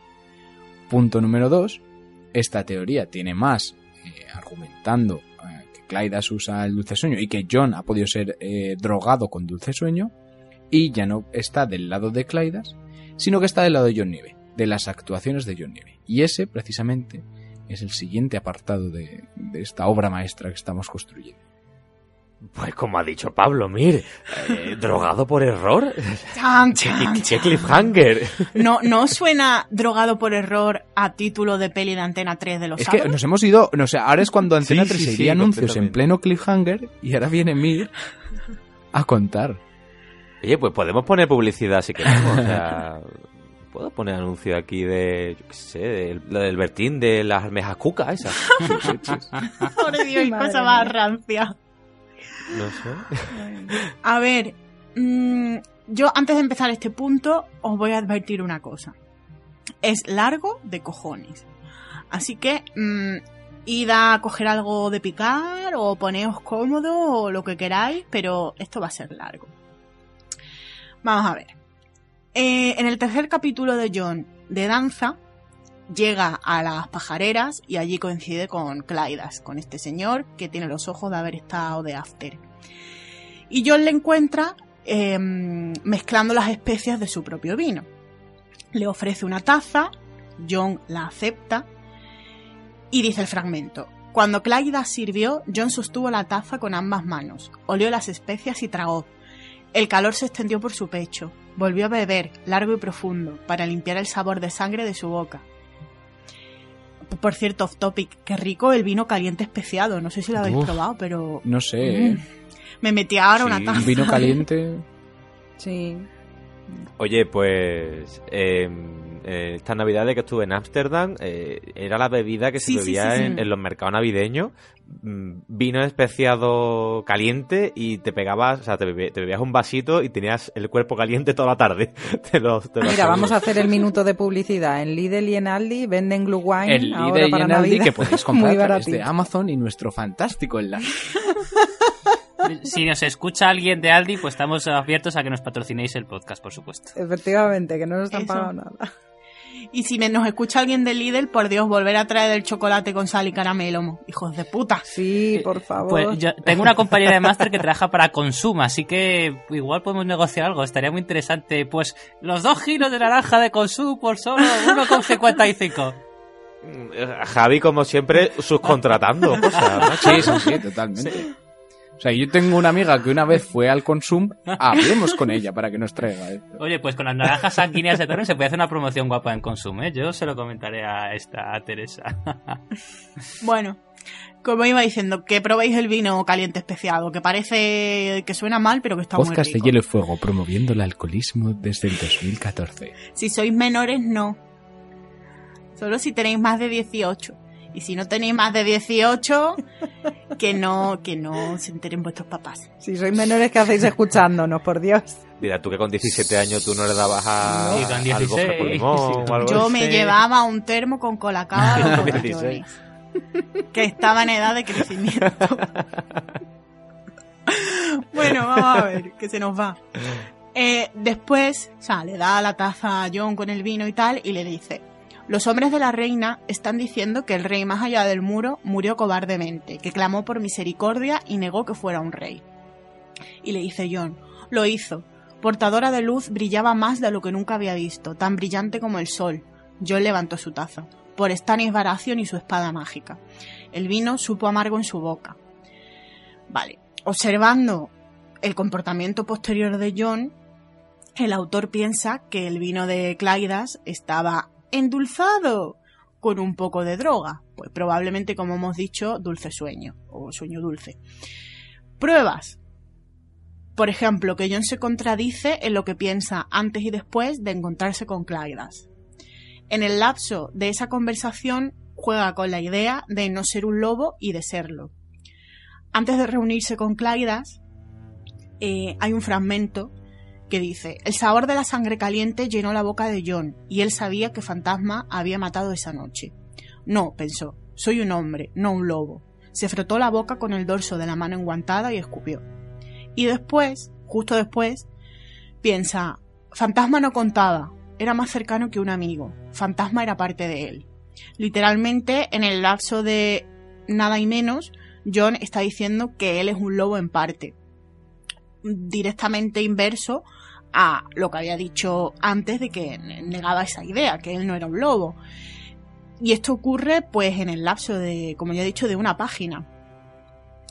No, y además en esta página no hay nada especial, no hay una revelación, no hay un crecimiento del personaje, es que es una página, tampoco da mucho más tiempo, pero sí que hay un cambio de actitud mm, bastante importante. Además, cabe señalar que John vuelve a su sentimiento anterior de no soy lobo después, en capítulos posteriores. En particular, eh, la conversación que tiene con Melisandre en su sexto capítulo de Danza más mm, pistas de que John Nieve no andaba muy fino después de tomarse el vino. Acaba la reunión y la pequeña conversación que tiene con Claidas, regresa a sus habitaciones y le cuesta bastante encender las velas que hay en la estancia. Esto es del tercer capítulo de John en Danza. Dice, la armería estaba oscura y silenciosa. John cabeceó al pasar delante de los guardias y pasó a través de los silenciosos montones de lanzas hacia su habitación. Colgó el cinturón de su espada de una clavija al lado de la puerta y su capa de otra. Cuando se quitó los guantes tenía las manos rígidas y frías. Le tomó mucho tiempo encender las velas. Fantasma se acurrucó en su alfombra y se fue a dormir, pero John todavía no podía descansar. Vale, esto aparentemente pues tampoco nos dice gran cosa, pero el autor lo considera un detalle más que se suma a los síntomas que podría estar produciéndole el dulce sueño a John. Además, esta dificultad con las manos luego eh, vuelve a aparecer. Otra, otra de las cosas que son un poco sospechosas, el tema de eh, estar escribiendo cartas. Una vez que John regresa a sus aposentos, escribe algunas cartas. Dice, escribió dos cartas, la primera para Ser Dennis y la segunda para, para Cotter Pike. Ambos lo habían acosado pidiéndole más hombres. Halder y Toad, a Halder y a Toad los, los despachó hacia el oeste, hacia la Torre Sombría, y Gren y Pip hacia Guardia Oriente del mar, del mar. La tinta no fluía adecuadamente y todas sus palabras parecían rudas, toscas y torpes, pero él persistió. John parece tener aquí problemas para mm, escribir, ya no solo para el acto mecánico en sí de escribir, sino un poco para expresar sus ideas. Parece que mm, algo raro está, está ocurriéndole. En cualquier caso, parece razonable pensar que también tiene que ver algo con el tema de, las velas. La explicación más simple, a ver, eso es así, es que eh, tiene frío, o sea, estamos en el muro y su dificultad para escribir es una manifestación de eso, del frío que tiene, tiene las manos rígidas, no puede, no puede hacerlo. Y aquí es verdad que esto como que me parece un poco chorrada. Dice el autor que no se menciona que el clima sea extraordinariamente frío, por lo que parece que a John, que a John le resulte más difícil escribir, no tendría por qué, no hace más frío que cualquier otro día. Pero claro, tampoco eh, no va a estar cada vez que tiene frío, no va a estar diciendo John, joder, qué frío hace, estás en el puto muro, quiero decir. Entonces, por ahí me patina un poquito. Pero esta, eh, la última señal de que John podría estar drogado sí que me convence más, o algo más al menos, es que él tiene la sensación de que las paredes de su cuarto se están estrechando. Dice, cuando finalmente bajó la pluma, el cuarto estaba oscuro y frío y podía sentir las paredes estrechándose. Podría ser una licencia artística de cómo se siente John. No es raro mmm, tener la sensación de que las paredes efectivamente están yendo hacia ti o te están sofocando cuando tienes un ataque de ansiedad, por ejemplo. Es más probable que lo que le pase a John es que se siente presionado por su relación con Stannis y su obligación de permanecer neutral. Pero el autor considera que la elección de palabras en sí le da un toque muy siniestro, eh, que evoca percepciones y dimensiones distorsionadas, como efectivamente cuando alguien eh, toma drogas. También es interesante que John eh, observe que la habitación está oscura, esto, a ver, se justifica pues porque las velas han ido consumiéndose y ha caído la oscuridad. Pero realmente no sabemos cuánto tiempo está John escribiendo la carta y reflexionando para sí. Mm, yo a lo mejor, a ver, esto son suposiciones, pero yo me imagino unas velas bastante potentes, unas velas grandes, que no tengas que estar cada dos por tres cambiándolas, unas velas que duren. Entonces, ¿cuánto tiempo realmente tiene que estar John para que mm, esas velas se consuman. Mm, ahí ese punto también está un poco... Pero luego tenemos una revelación interesante. Y es que es extraño que John mm, hable de esa manera tan franca y tan directa sobre la espada, la supuesta espada mágica de Stannis eh, con Claidas. O sea, en la conversación Mm, le, da, le está dando datos a Claida sobre que es posible que la espada sea falsa, que Stannis sería vulnerable en ese punto.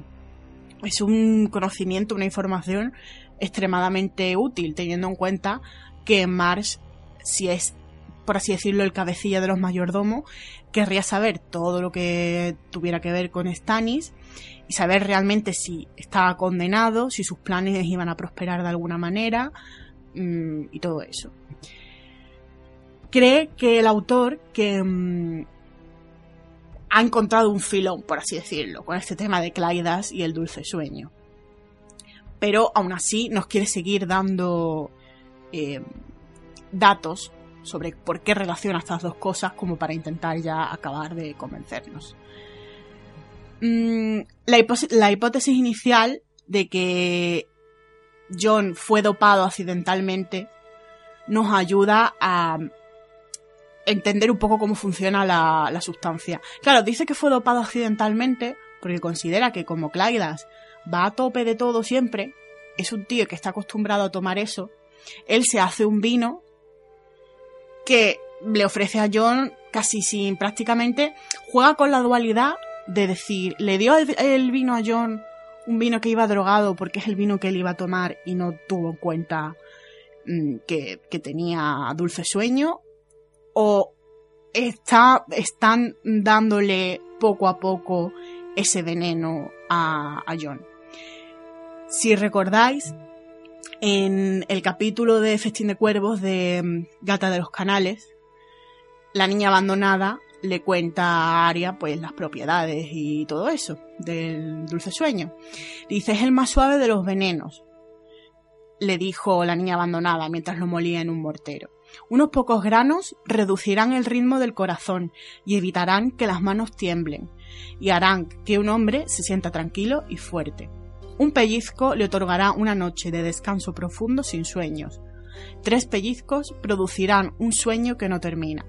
El sabor es muy dulce, por lo que es mejor utilizarlo en pasteles, tartas y vinos endulzados con miel. O sea, que unos pocos granos calmarán el corazón palpitante y las manos temblorosas y harán que un hombre se mantenga, pues, arrecho, calmado, fuerte. Em, además, eh, lo hemos comentado ya, suena como que podría ser un anticonvulsivo, un poco un, depresor de la función cardíaca. Aquí entraría el tema de estar envenenando a Robalito, que tiene convulsiones.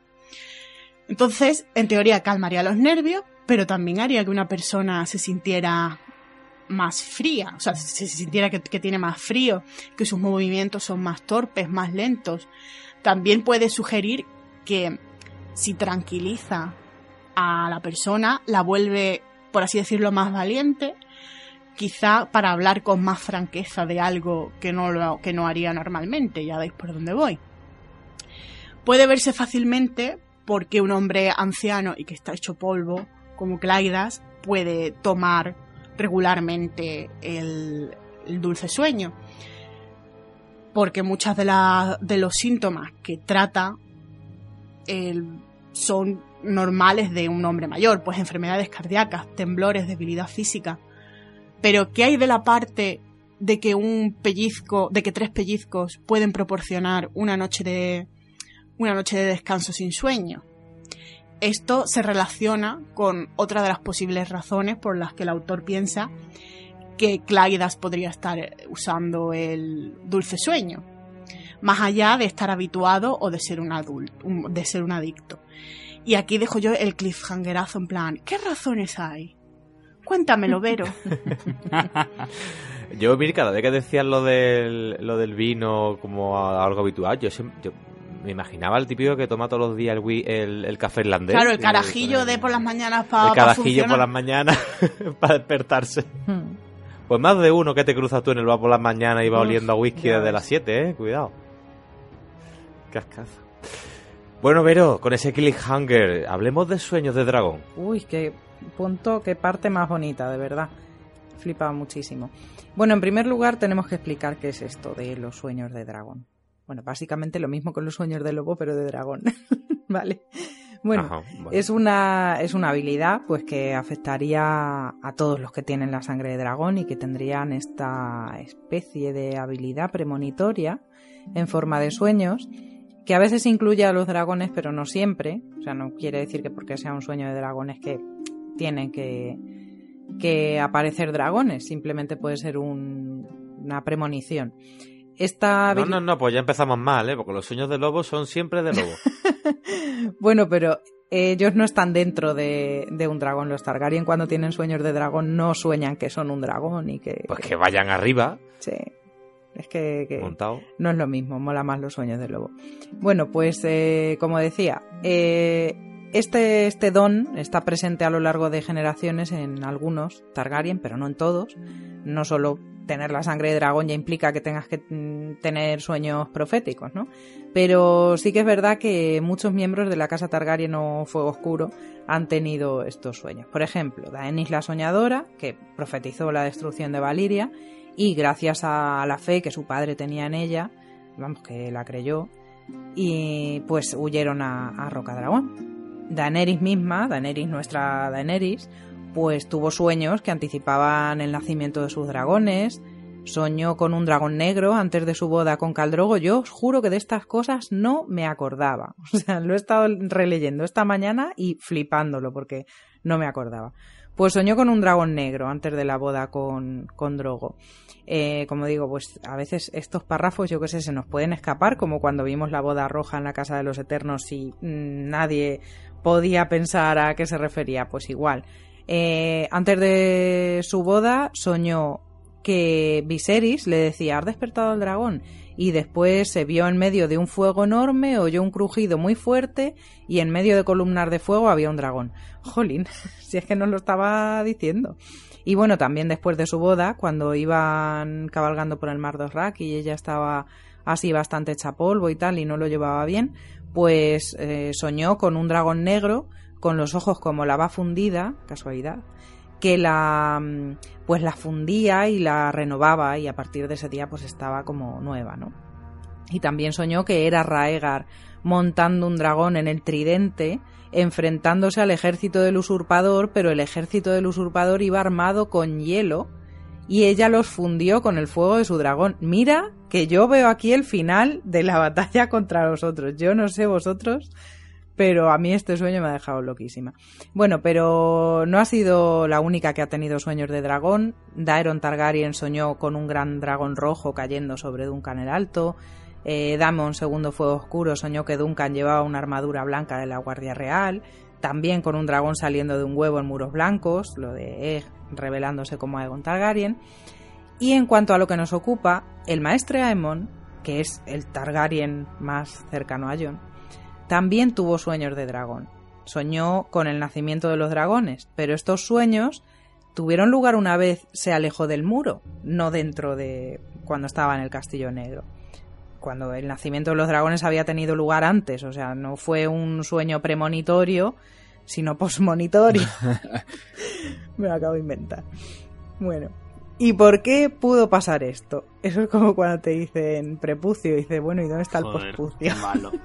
Sí, me pasa a menudo, sí. Es malísimo ese. es malísimo. Bueno, es que... fin. La quiero súper. Ah, espérate que se me pase la risa. Has aprovechado Bueno. ahora que llevas ya tres años con nosotros para, para mostrar tus verdaderos Sí, colores. sí. Estaba ahí Te has relajado. el chiste. En fin, Lleva tres años preparándolo, ¿eh? sí, seguro. bueno, pues eh, ¿por qué pudo pasar esto? ¿Por qué pudo pasar el hecho de que Aemon tuviera esos sueños o empezara a tener esos sueños? Mm, Claro, pero tampoco sabemos si en su juventud los había tenido, pero el caso es que se habla de, de sueños proféticos, por llamarlos de alguna forma, pero cuando ya está fuera de- del muro. ¿Por qué esos sueños no empezaron allí en el Castillo Negro? Pues puede ser por la propia magia del muro, que bueno, pues digamos, podría haber estado anulando estos sueños del maestre Aemon, y la vuelta de esos sueños pues podría ser simplemente por pues una manifestación de o bien de que se estaba alejando de, del muro o que el viaje en sí mismo pues le estaba haciendo delirar un poco porque bueno pues ya la edad de Aemon era muy avanzada y bueno pues esos sueños podrían ser como delirios de senectud o en fin estaba muy mayor y que los sueños podrían venir de su propio deterioro mental y coincidieron con su salida del muro pues por casualidad y por el propio cansancio del viaje. Sin embargo, eso podríamos pensar, pues, digamos, sería lo más lógico pensar, ¿no? Pero, ¿y si Aemon había estado tomando dosis pequeñas de sueño dulce? Esto podría explicar que no hubiera tenido estos sueños proféticos antes de salir del Castillo Negro, porque bueno, pues esto embota un poco tus sentidos y demás. También hay que considerar que el sueño dulce habría sido el responsable de el daño irreversible en sus ojos, lo que explicaría su ceguera.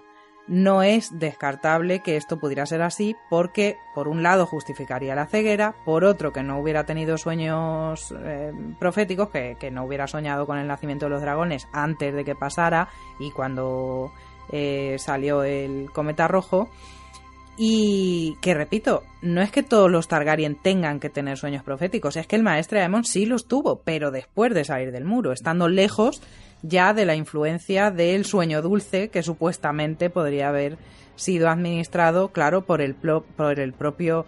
Me vais a, decir, a hacer decir Claidas, que lleváis todo el rato diciendo Claidas y yo en mi cabeza siempre he dicho Clidas.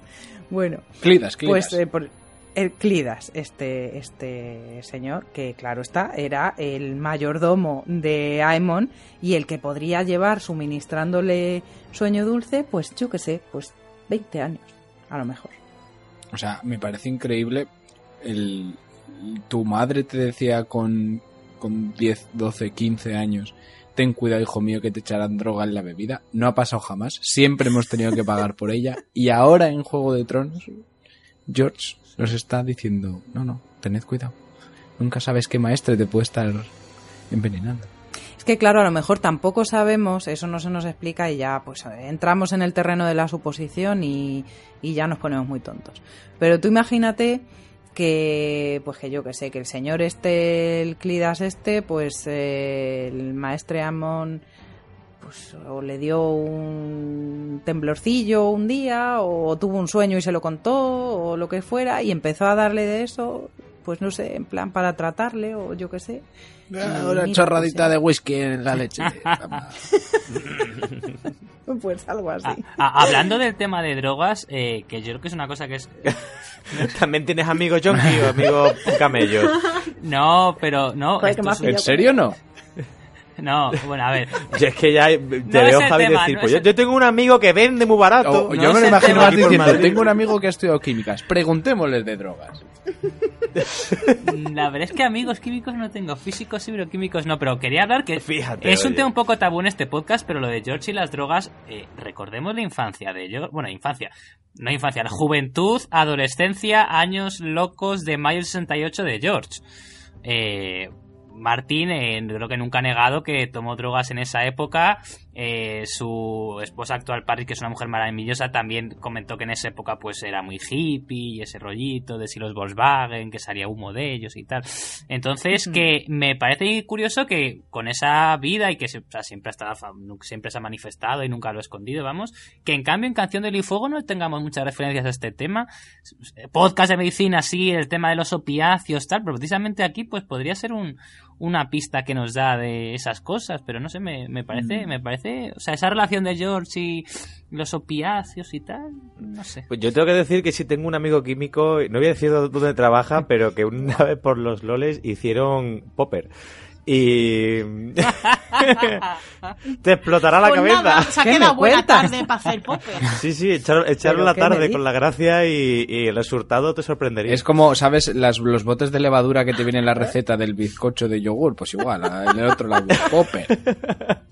oye ahora no nos dejes así cuenta las, la ¿No teníais vosotros el laboratorio de popper de Faumonplay en vuestra casa? De pequeño?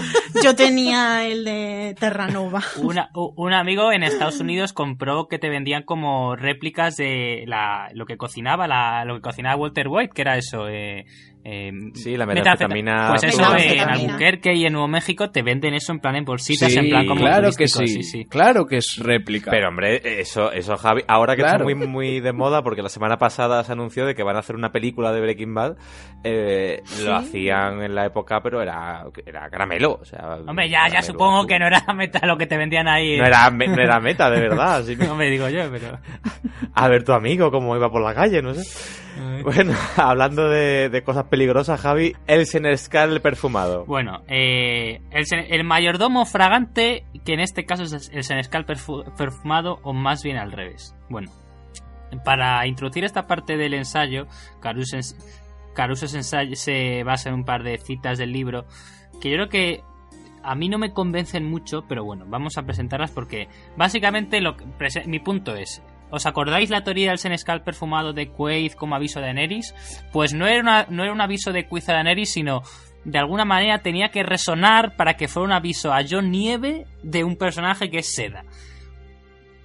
Voy a intentar desarrollarlo, pero ya digo, a mí me parece un poco confuso. Y hablando de confusión, precisamente, eh, eh, cuando Tyrion se da cuenta de que, de que el joven el joven Griff realmente es Aegon Targaryen para él, dice, claro, eh, la profecía habría vuelto a los sacerdotes rojos eh, un poco raros y un segundo Targaryen solamente servirá para confundirles.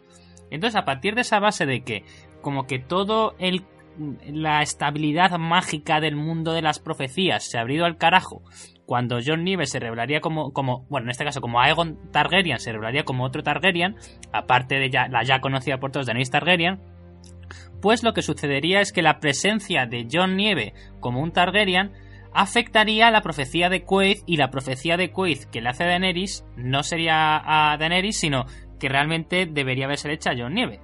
¿Qué profecía es esta? Bueno, yo creo que es una profecía bastante famosa, hemos hablado de Quaid en varios podcasts y de profecías, etcétera, pero bueno, la profecía es que, ahora un inciso más que relevante, la profecía dice, el segundo capítulo de Dani, Danza de Dragones, Quaid vuelve a aparecer, como sabéis, en el epílogo, en el epílogo, en el último capítulo de Dani en Danza, cuando tiene esa visión en el, en el, en el Mar Dothraki, pero en el segundo capítulo de Danza, con Dani de Reina de Mirin, le dice, tiene esta visión, dice, escuchadme bien, Daenerys Targaryen, las velas de cristal están ardiendo, pronto llegará la yegua clara, sabemos que la peste, y tras ella las demás.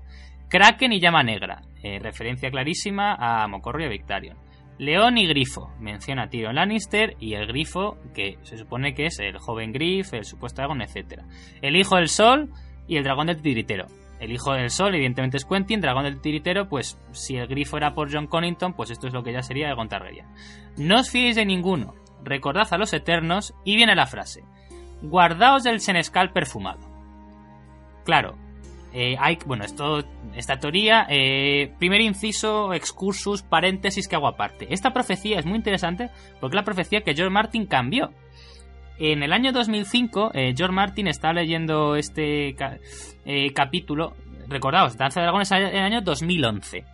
Y en 2005 sale Festín de Cuervos. Pues bien, en el año 2005 eh, Martin dice, bueno, este año saco Festín de Cuervos, no he sacado un Dance de Dragones, eh, reveló una serie de capítulos de Dance de Dragones, creo que si no me equivoco mal eran cuatro capítulos, era lo que se llamó Dominio de Dragones, eso lo sacó también Gigames en España, que Gigames luego sacaría... Y que, y que casi todos los asistentes del podcast 100 lo tienen en su casa.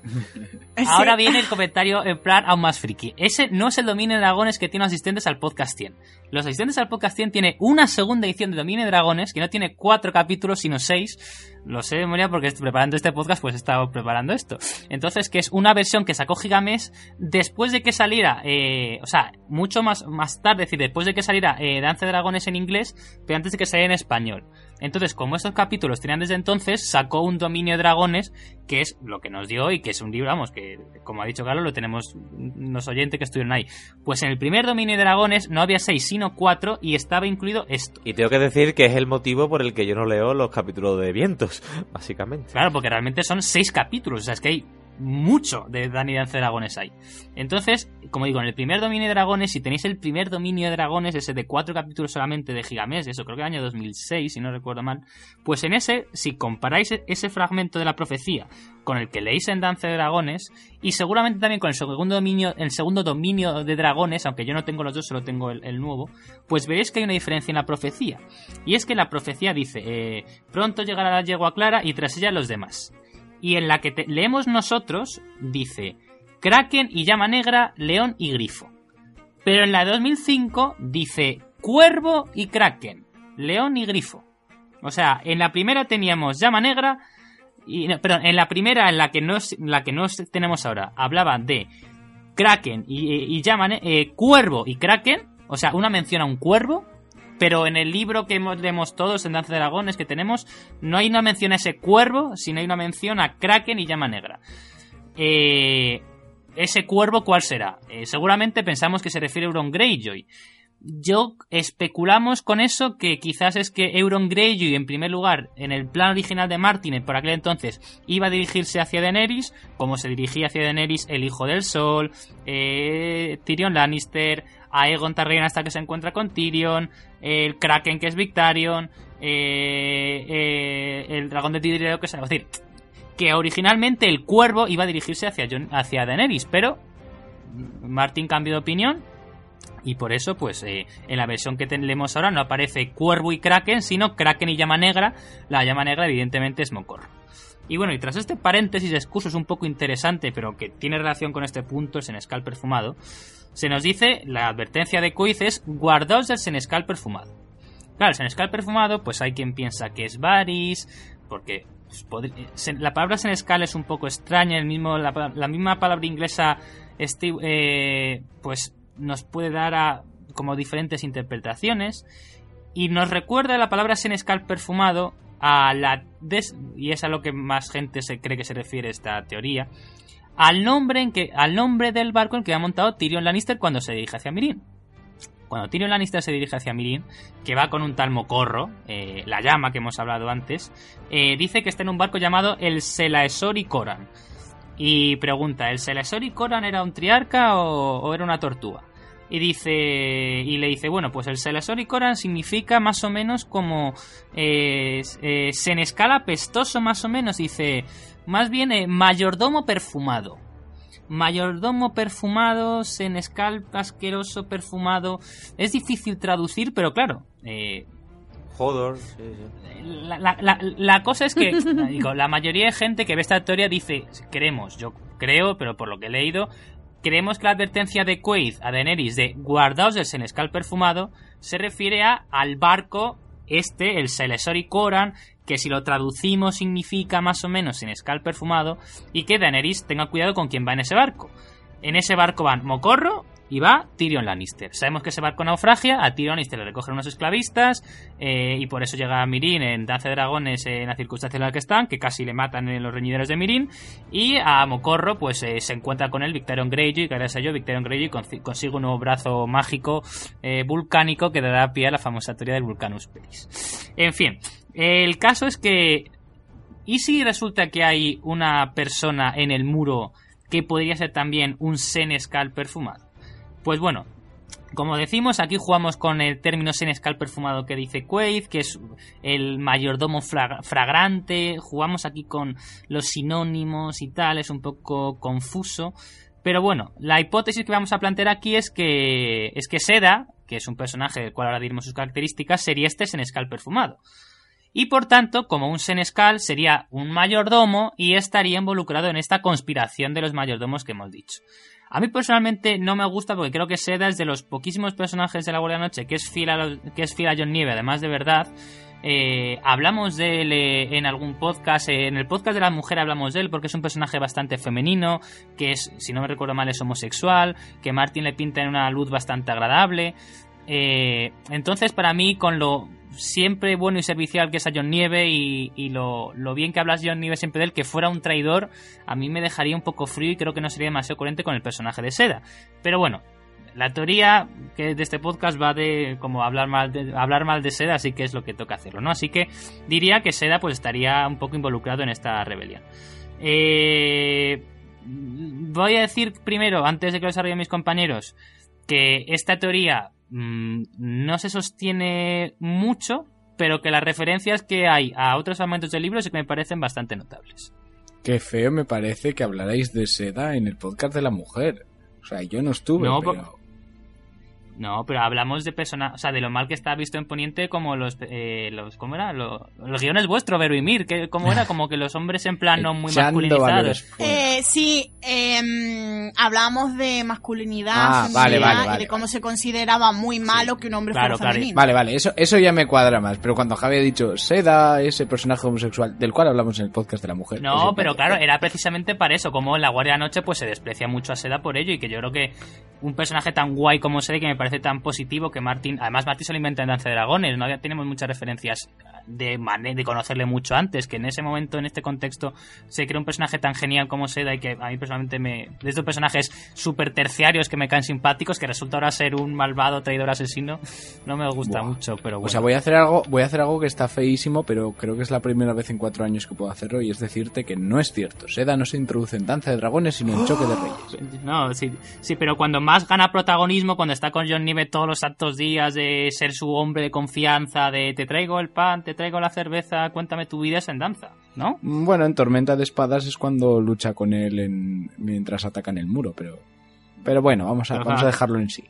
No, no, no, si tienes razón, tienes razón, me he equivocado, pero o sea, yo recuerdo que cuando en plan vemos mucho a Seda es en danza y en plan cuenta su vida, lo de que sí, me tratan fatal porque bueno, vengo de un prostíbulo, Bueno, pero, pero, no un pero- prostíbulo no, de me ha, dado- mujeres. no me ha quedado claro. ¿Caster está vivo o está muerto?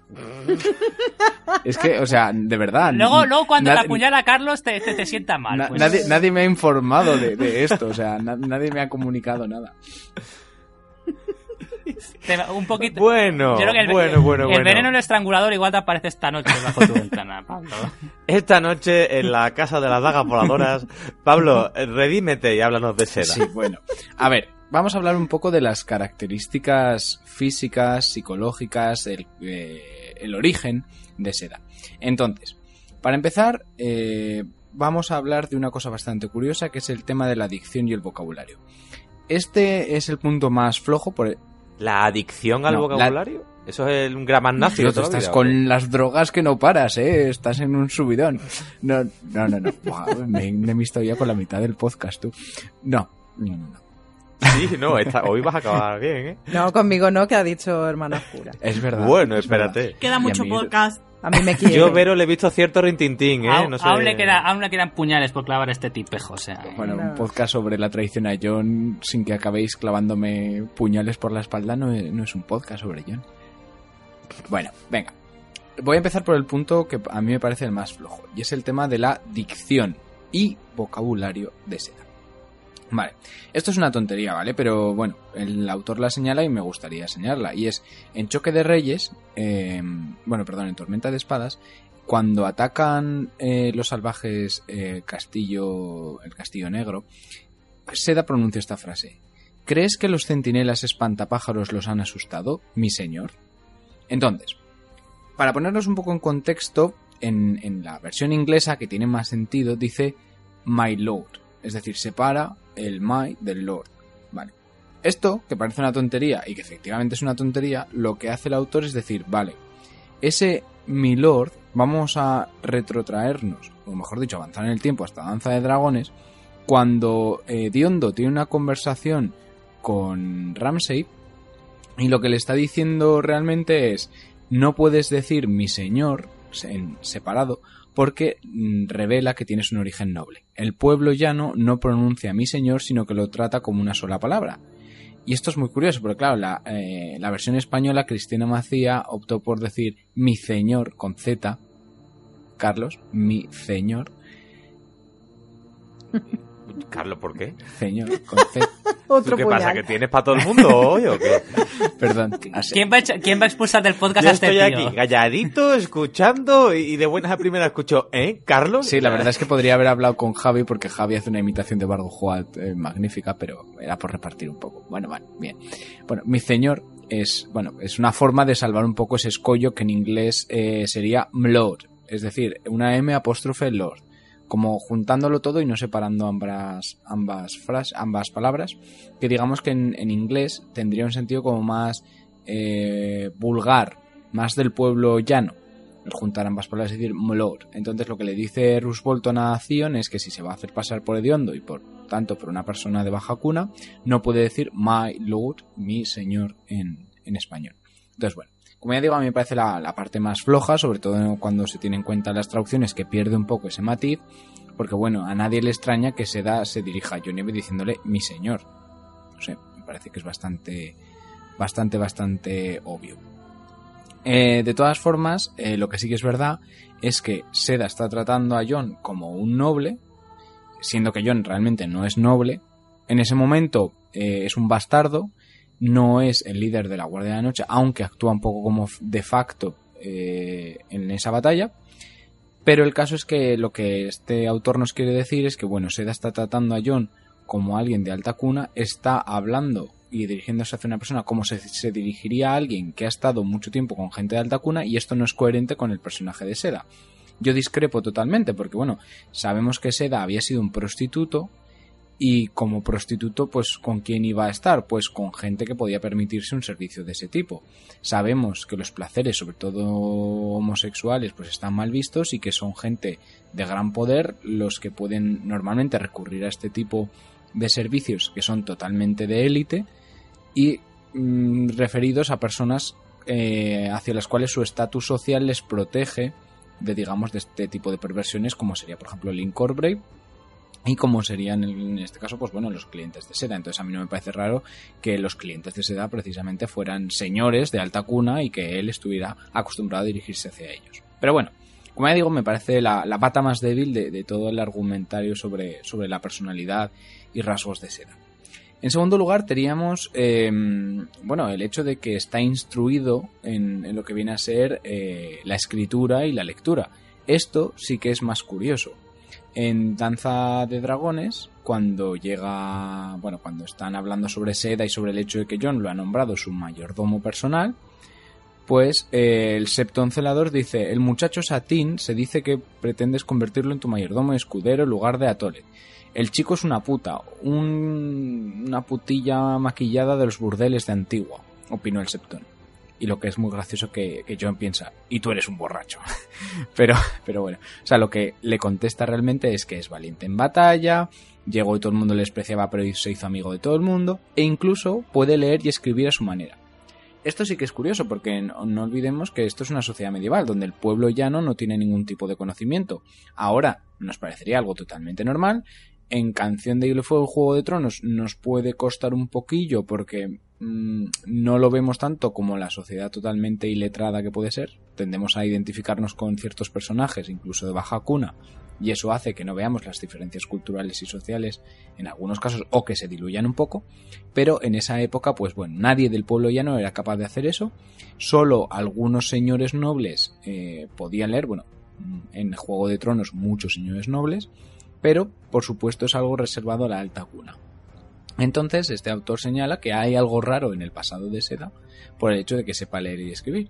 Pero bueno, a mi parecer esto solo podría demostrar que Seda ha tenido contacto o ha pertenecido a una familia medio noble y eso no tiene nada que ver realmente con toda esta conspiración. No, no vincula a Seda con ningún tipo de trama oculta, secreta. Es decir, es un rasgo que sí que es verdad que puede sorprender en un personaje que se supone que es de baja cuna, pero que no lo vincula con un intento de asesinato por parte de Cersei. Bueno, más cositas que podríamos decir de Seda.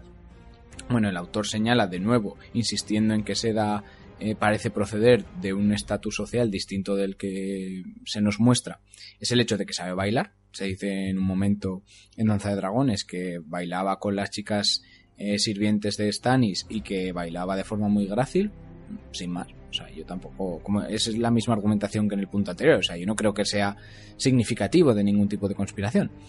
Y bueno, luego sí que hay alguna cosa un poco más curiosa, y es, por ejemplo, en Danza de Dragones, que Jon hace referencia a que sus aposentos estaban eh, suficientemente tranquilos, pero no cálidos, porque el fuego se había apagado desde hacía tiempo. Entonces, habla de que Seda no era tan diligente como había sido Edelpenas, pero bueno, eh, lo que nos viene a decir el autor es, este fragmento significa que eh, Seda hace otras cosas en lugar de ocuparse de las tareas que son propias del mayordomo. Entonces plantea la pregunta, ¿en qué ocupa tanto tiempo Seda si no está haciendo las labores que le corresponden? De nuevo, no me parece indicativo de nada. Curioso más o menos, bueno, pues Seda puede estar con sus amigos, puede estar bebiendo, puede estar entrenando la espada, puede estar en lo alto del muro, puede estar haciendo mil cosas. No me parece que, que revele ninguna cosa en concreto. Eh, y finalmente, y esto sí que es sorprendente, y yo creo que es el punto más sólido de esta parte de la argumentación, es que cuando se nos habla de los chicos que llegan, eh, esto ocurre, como le decía Javi, en Choque de Reyes, eh, se nos dice que se les ha encontrado en las mazmorras de un señor cerca de Puerto Gaviota. Se encuentra un bandido, un barbero, un mendigo, dos huérfanos y un muchacho que se dedicaba a la prostitución. Esta es la introducción de Seda en La Guardia de la Noche. Entonces sí que sorprende un poco eh, pensar que eh, Seda procedía de Antigua y que acaba en Puerto Gaviota, en, precisamente en las celdas de un señor. Entonces nos podemos preguntar qué hace tan lejos de su supuesto hogar un prostituto que no tiene realmente nada que hacer en Puerto Gaviota, porque sí que es verdad que Puerto Gaviota es la ciudad más grande, eh, digamos, del norte de Poniente, pero está muy lejos de las zonas donde ese tipo de negocio florecen. Podríamos decir que Desembarco del Rey sería una buena zona, eh, tal vez Dorne con unas normas más permisivas, la serie nos hace pensar que el dominio también puede ser un poco más permisivo con la homosexualidad, pero no, no creo que sea así en los libros. Entonces, ¿qué rincón geográfico nos quedaría donde la homosexualidad y la prostitución de hombres estuvieran bien visto? Pues por supuesto las ciudades libres, esos. Entonces, ese sería el, sitio eh, coherente donde un muchacho como Seda encontraría eh, ya no solo trabajo, sino hasta cierto punto aceptación, prestigio o simplemente podría vivir tranquilo y en paz. Relativamente, porque sigue siendo casi un esclavo. Entonces, eh, ¿qué hace Seda tan lejos? Y sobre todo, ¿qué hace Seda en el muro? Si nos tenemos que poner en un sitio donde el negocio de la prostitución masculina no va a florecer, pues casi nos viene a la cabeza el muro, ¿no? Un mayor conservadurismo, una menor concentración de personas, eh, un carácter más tosco, más rudo, más cerrado, pues por eso sorprende bastante que Puerto Gaviota haya sido el sitio donde se haya encontrado a Seda. Nunca hemos sabido nada más de su, de su origen o digamos de, de cómo acabó en la prisión de un señor en, al lado de Puerto Gaviota. No sabemos qué tipo de crimen cometió, Seguramente George piensa que con decir que es un prostituto homosexual pues ya es suficiente crimen como para ser mandado en el muro, pero sí que estaría bien saber un poco más para que este tipo de dudas no floreciesen, porque realmente, ya te digo, o sea, yo creo que es el aspecto que más mm, interrogantes puede plantear. Pues, eh, Mir, ¿qué podemos especular hasta ahora? Vale, después de todo esto que ha explicado Pablo, sacamos en conclusión que es un joven que tiene muchos secretos, no Pablo. Seda. Oye. Pablo tendrá sus secretos, Que pero también. ¿Qué tal? ¿Qué también? ¿qué está pasando? ¿Puedo continuar? Sí, sí, sí. Hombre, mira, mira, Ya mira, si o sea, eso mi- en en, el- este podcast tú lo que quieras. Porque tú ahora mismo eres una de mis mejores. Soy la favorita. O sea, soy nece- la favorita. necesito tu voto a favor de, de- de que me quede. No, sí, sí, es la que te queda ya, por Sí. darle. Bueno, entonces, mm, recapitulando, ¿qué está pasando con Seda? ¿Qué la pasa? ¿Qué hay ahí? Mm, agarraos los machos porque esta afirmación mm, a mí me dejó con las patas vueltas en plan de Dios mío, ¿cómo has llegado a esta conclusión? Según el autor de- del ensayo, Seda sería uno de los antiguos amantes barra interés amoroso barra sexual de Lynn Corbray. Tocotó. Sabemos que Corbray vive en el valle y que está notablemente interesado en los niños. Vamos, que, es muy posible que sea un pedófilo. En el, séptimo capítulo de Catelyn de Juego de Tronos, eh, se dice, Ser Link sufrió una clase diferente de locura, esbelto y guapo, heredero de una casa antigua pero empobrecida, aún así vano, imprudente, de mal genio, y se decía notoriamente no interesado en los encantos íntimos de ninguna mujer. Y luego en el primer capítulo de Alain de Festín de Cuervos, dice Meñique, eh, con oro y niños y promesas, por supuesto. Serling es un hombre de gustos simples. Todo lo que le gusta es el oro, los niños y matar. Bueno, esto ya de que este hombre sea un supuesto pedófilo, mmm, creo que tampoco quedan muchas dudas. Pero claro, el tema de que lo relacione con Seda a mí me parece bastante mm, interesante, cuanto menos. Si Lynn Corbray está principalmente interesado en niños pequeños, tiene sentido pensar que se desharía de ellos a medida que envejecieran. Sabemos que Seda, eh, cuando aparece por primera vez en los libros, empieza a tener barba. Así que parece claro que ya no es un niño. Enviar a los niños que fueron sus amantes al muro sería una forma muy útil de eliminar la posibilidad de que se difundan rumores y escándalos.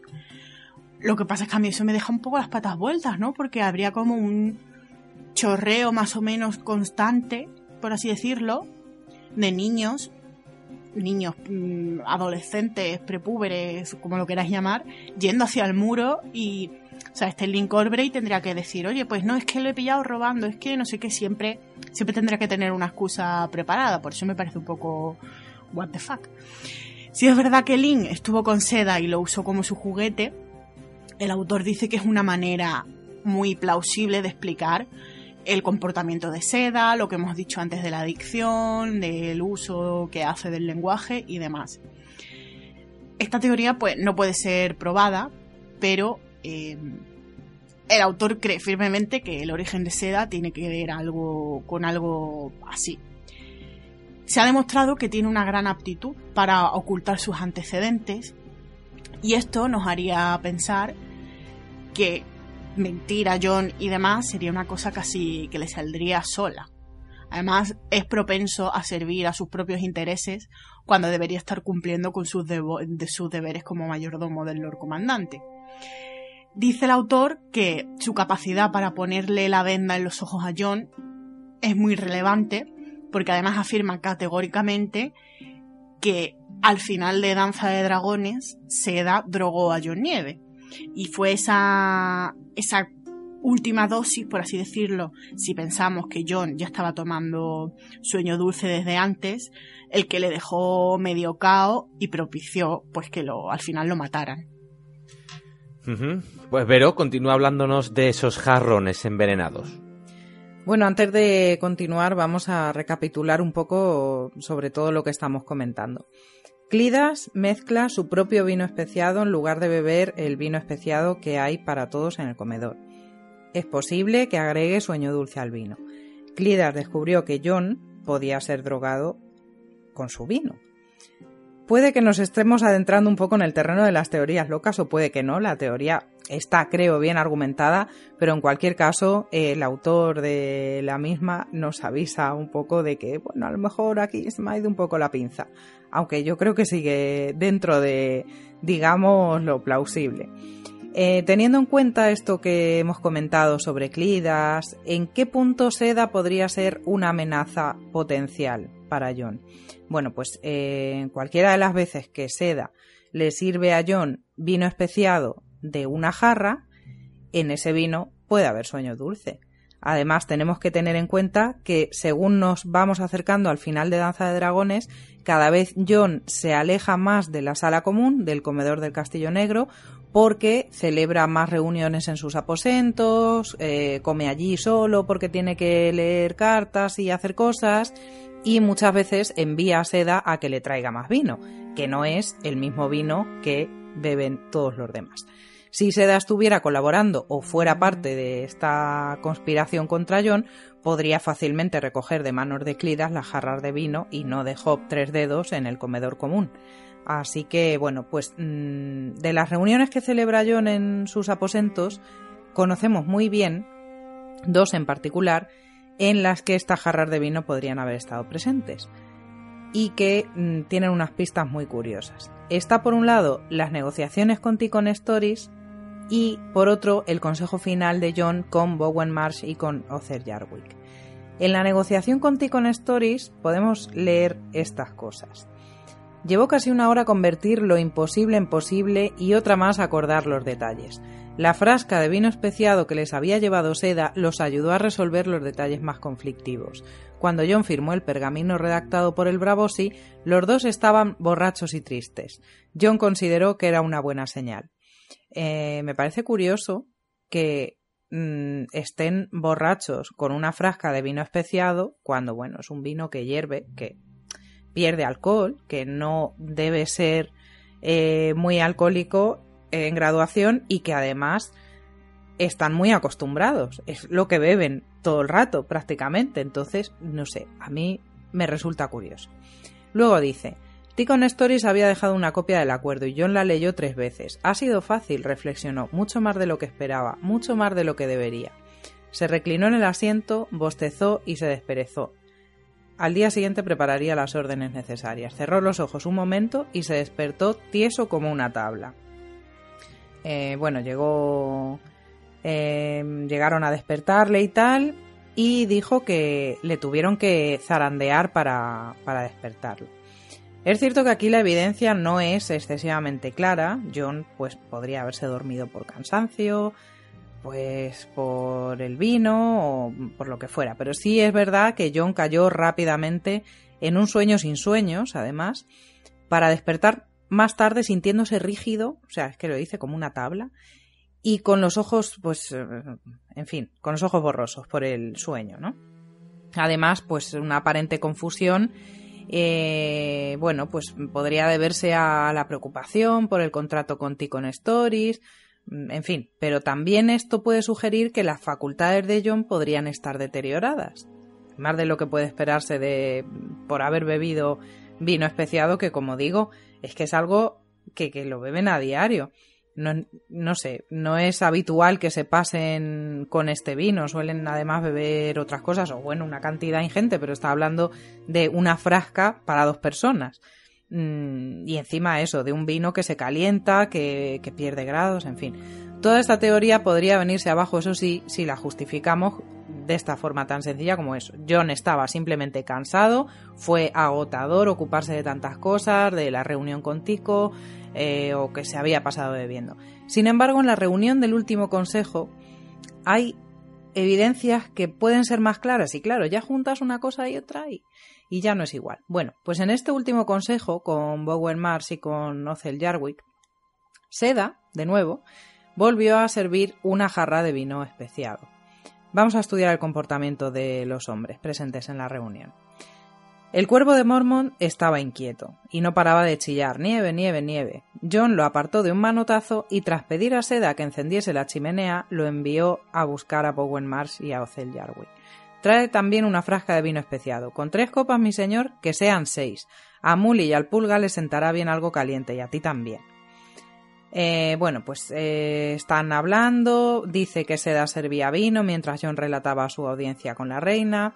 Mars escuchaba con atención sin fijarse siquiera en el vino especiado, mientras que Jarwick bebía una copa tras otra.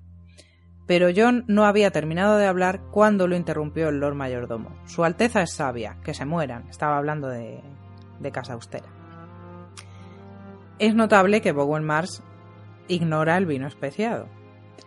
Podría ser porque sabía que estaba drogado, o sea, que estaba adulterado. Y hay otro punto. Fantasma estaba súper cabreado. Mm, al principio de este mismo párrafo dice, dice uno de los asistentes de John que le ha intentado morder. Y le dice John, ¿quién? ¿Fantasma? Y le dice, a no ser que su señoría tenga otro lobo blanco, sí, nunca lo había visto así, está hecho una furia.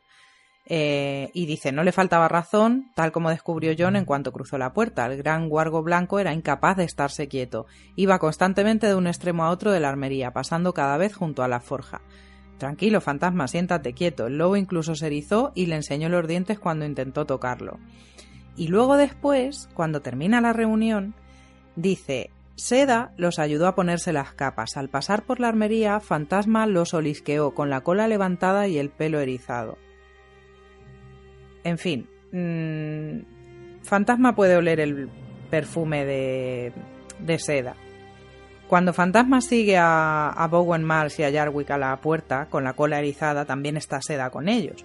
Así que, bueno, parece posible que Fantasma estuviera así por Seda y no por los otros o directamente por todos, o por Seda y por Bowen Mars. Pero ¿y qué pasa si Mars no se bebe el vino o si Fantasma está oliendo a seda? ¿Demuestra esto que John está siendo drogado? Pues realmente no. Pero sí que es verdad que es, algo raro estaba pasando ahí en esa reunión, porque Fantasma se comportaba de una manera extraña. Lo de que Bowen Mars no bebiera el vino, bueno, pues puede ser un indicio o no, pero bueno, aunque podamos creerlo, no, porque por muy elaborado que esté, no deja de ser una teoría, sí que es cierto que hay algunas evidencias que parecen bastante llamativas. Bueno, eh, en vez de Cersei y Jon ser casi los protagonistas de este ensayo, nos hemos declinado por, por Seda prácticamente y por el vino. el vino se está convirtiendo en el móvil de todo este ensayo para que veáis lo importante que es y lo, lo, normal, lo normalizado que lo tenemos, que en la saga pues sale cada dos por tres y ya no le prestamos ni atención. Pues por culpa de este vino, Javi, vamos a hablar de estos eh, de estas alteraciones físicas. Bueno, recapitulemos un poco cómo estamos en este momento, ¿vale? Eh, hasta ahora hemos intentado demostrar con esta teoría, en primer lugar, que hay una conspiración en la cual forman parte los mayordomos para quitar a John del poder, por X motivos. En segundo lugar, hemos intentado defender que en el último capítulo de Ance Dragones, John Nieve ha sido envenenado eh, a través de seda con eh, un vino especiado que en realidad tiene, tiene el, el, dulce sueño, que es un veneno de acción un poco lenta, gracias a eso, a un, un poco de vino que John Nieve pues, no se había dado cuenta de lo que tenía dentro. Y Bowen Mars eh, estaría detrás de este, de este intento de golpe de Estado, teniendo en cuenta de que ellos sabrían por anticipado que Seda iba a debilitarle tomando pues esta sustancia y de esta manera aprovech aprovecharían la debilidad de John para arrebatar el poder. Bueno, ¿cuándo llegan aquí las evidencias o cómo qué cosas físicas podríamos tener como pistas. Bueno, hay un concepto que aquí parece como importante, que sería el, rasgo físico, que sería lo como la, la, presencia visible que nos permitía darnos cuenta de que John efectivamente está envenenado, con el veneno tan particular que seduce el sueño, que es que John eh, está entumecido y torpe. Después de haber sido apuñalado ya dos veces, eh, John la primera vez no se lo espera para nada y la segunda sigue en shock. Pues en ese momento, antes de que Bowen Mars le clave ya con lágrimas en los ojos, la que sería ya, bueno, yo creo que aquí el que sabe medicina es, es Capi, bueno, no es médico ni mucho más, pero yo luego más que yo sabe seguro, pero bueno, a ver, hay gente que muchas, hay gente con varias puñaladas sobrevive, ¿eh? incluso hay gente que dice que John Nieve al final de Dragones no está muerto, pese a todas las puñaladas. Eh, si no recuerdo... Ari en la serie. Lo de, Ari en la serie es increíble, pero si no recuerdo mal, en el. Esto lo contamos un día en un podcast. En la aplicación oficial de A Song of Ice and Fire, creo que se llama A Wall of Ice and Fire, que está disponible para Android y para iOS, etcétera. Eh, que esa está supervisada por el es decir, como si fuera una especie como de la Wikia formato eh, aplicación móvil y que es canon, porque todo lo que está ahí pone que es aprobado por George. Creo que ahí se especifica que John Nieve ha muerto, eh, muerte en plan eh, nacimiento, tal, tal, tal, eh, muerte, Castillo Negro, ¿no? Se especifica que está muerto, pero bueno. En cualquier caso, si había dudas, la serie nos confirma que John muere esas puñaladas. Pues bien, antes de que le den como la estoca definitiva, que John pierda el sentido, que diga fantasma, últimas palabras nada casuales, tenemos esta frase. John echó mano de garra, pero tenía los dedos entumecidos y torpes por algún motivo no era capaz de desenvainar. Yo personalmente creo que si tienes dos entumecidos y torpes y no es capaz de desenvainar es porque te han apuñalado ya dos veces y porque hace un frío que no veas. Hombre, de todas formas es una metáfora perfecta. Yo nunca la había oído, ¿eh? No conseguía desenvainar.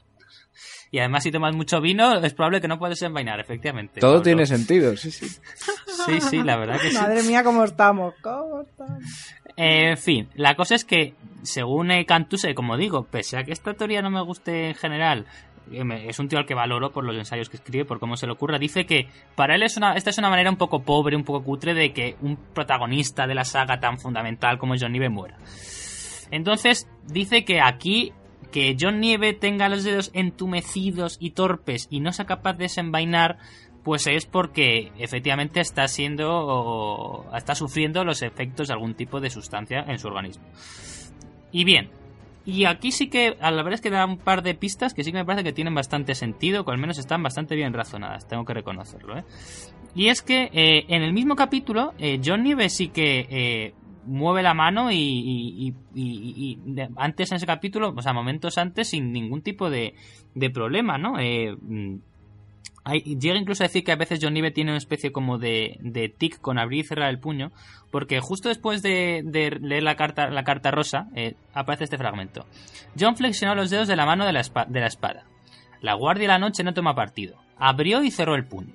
Y digo, esto es el mismo capítulo en plan, un rato antes, podríamos decir incluso que unas horas antes, hay quien especula que hay un trozo de fragmento que Martin nos ha escondido de manera deliberada lo que está pasando ahí, que es entre que John lee la carta rosa y ya la acción de convocar a los eh, miembros de la Guardia de la Noche para comunicar su decisión de abandonar su puesto como Lord Comandante y decidir luchar contra, contra, contra Ramsey, que como he mencionado antes, a mí honestamente suena muy mal, pero me parece motivo suficiente como para llamar a John traidor, porque tú como Lord Comandante de la Guardia de la Noche no puedes por juramento meterte en las guerras de los hombres. Pero bueno, es un tema muy debatible, porque hay quien dice que sí que tiene un casus, casus belli, ¿se llama? ¿Es casus belli, Pablo? ¿Casus belli? Casus belli, ¿no? Bueno, sí que tiene un casus belli. O sea, no es un concepto jurídico que se use, es más... Bueno, pero sabes latín y yo no.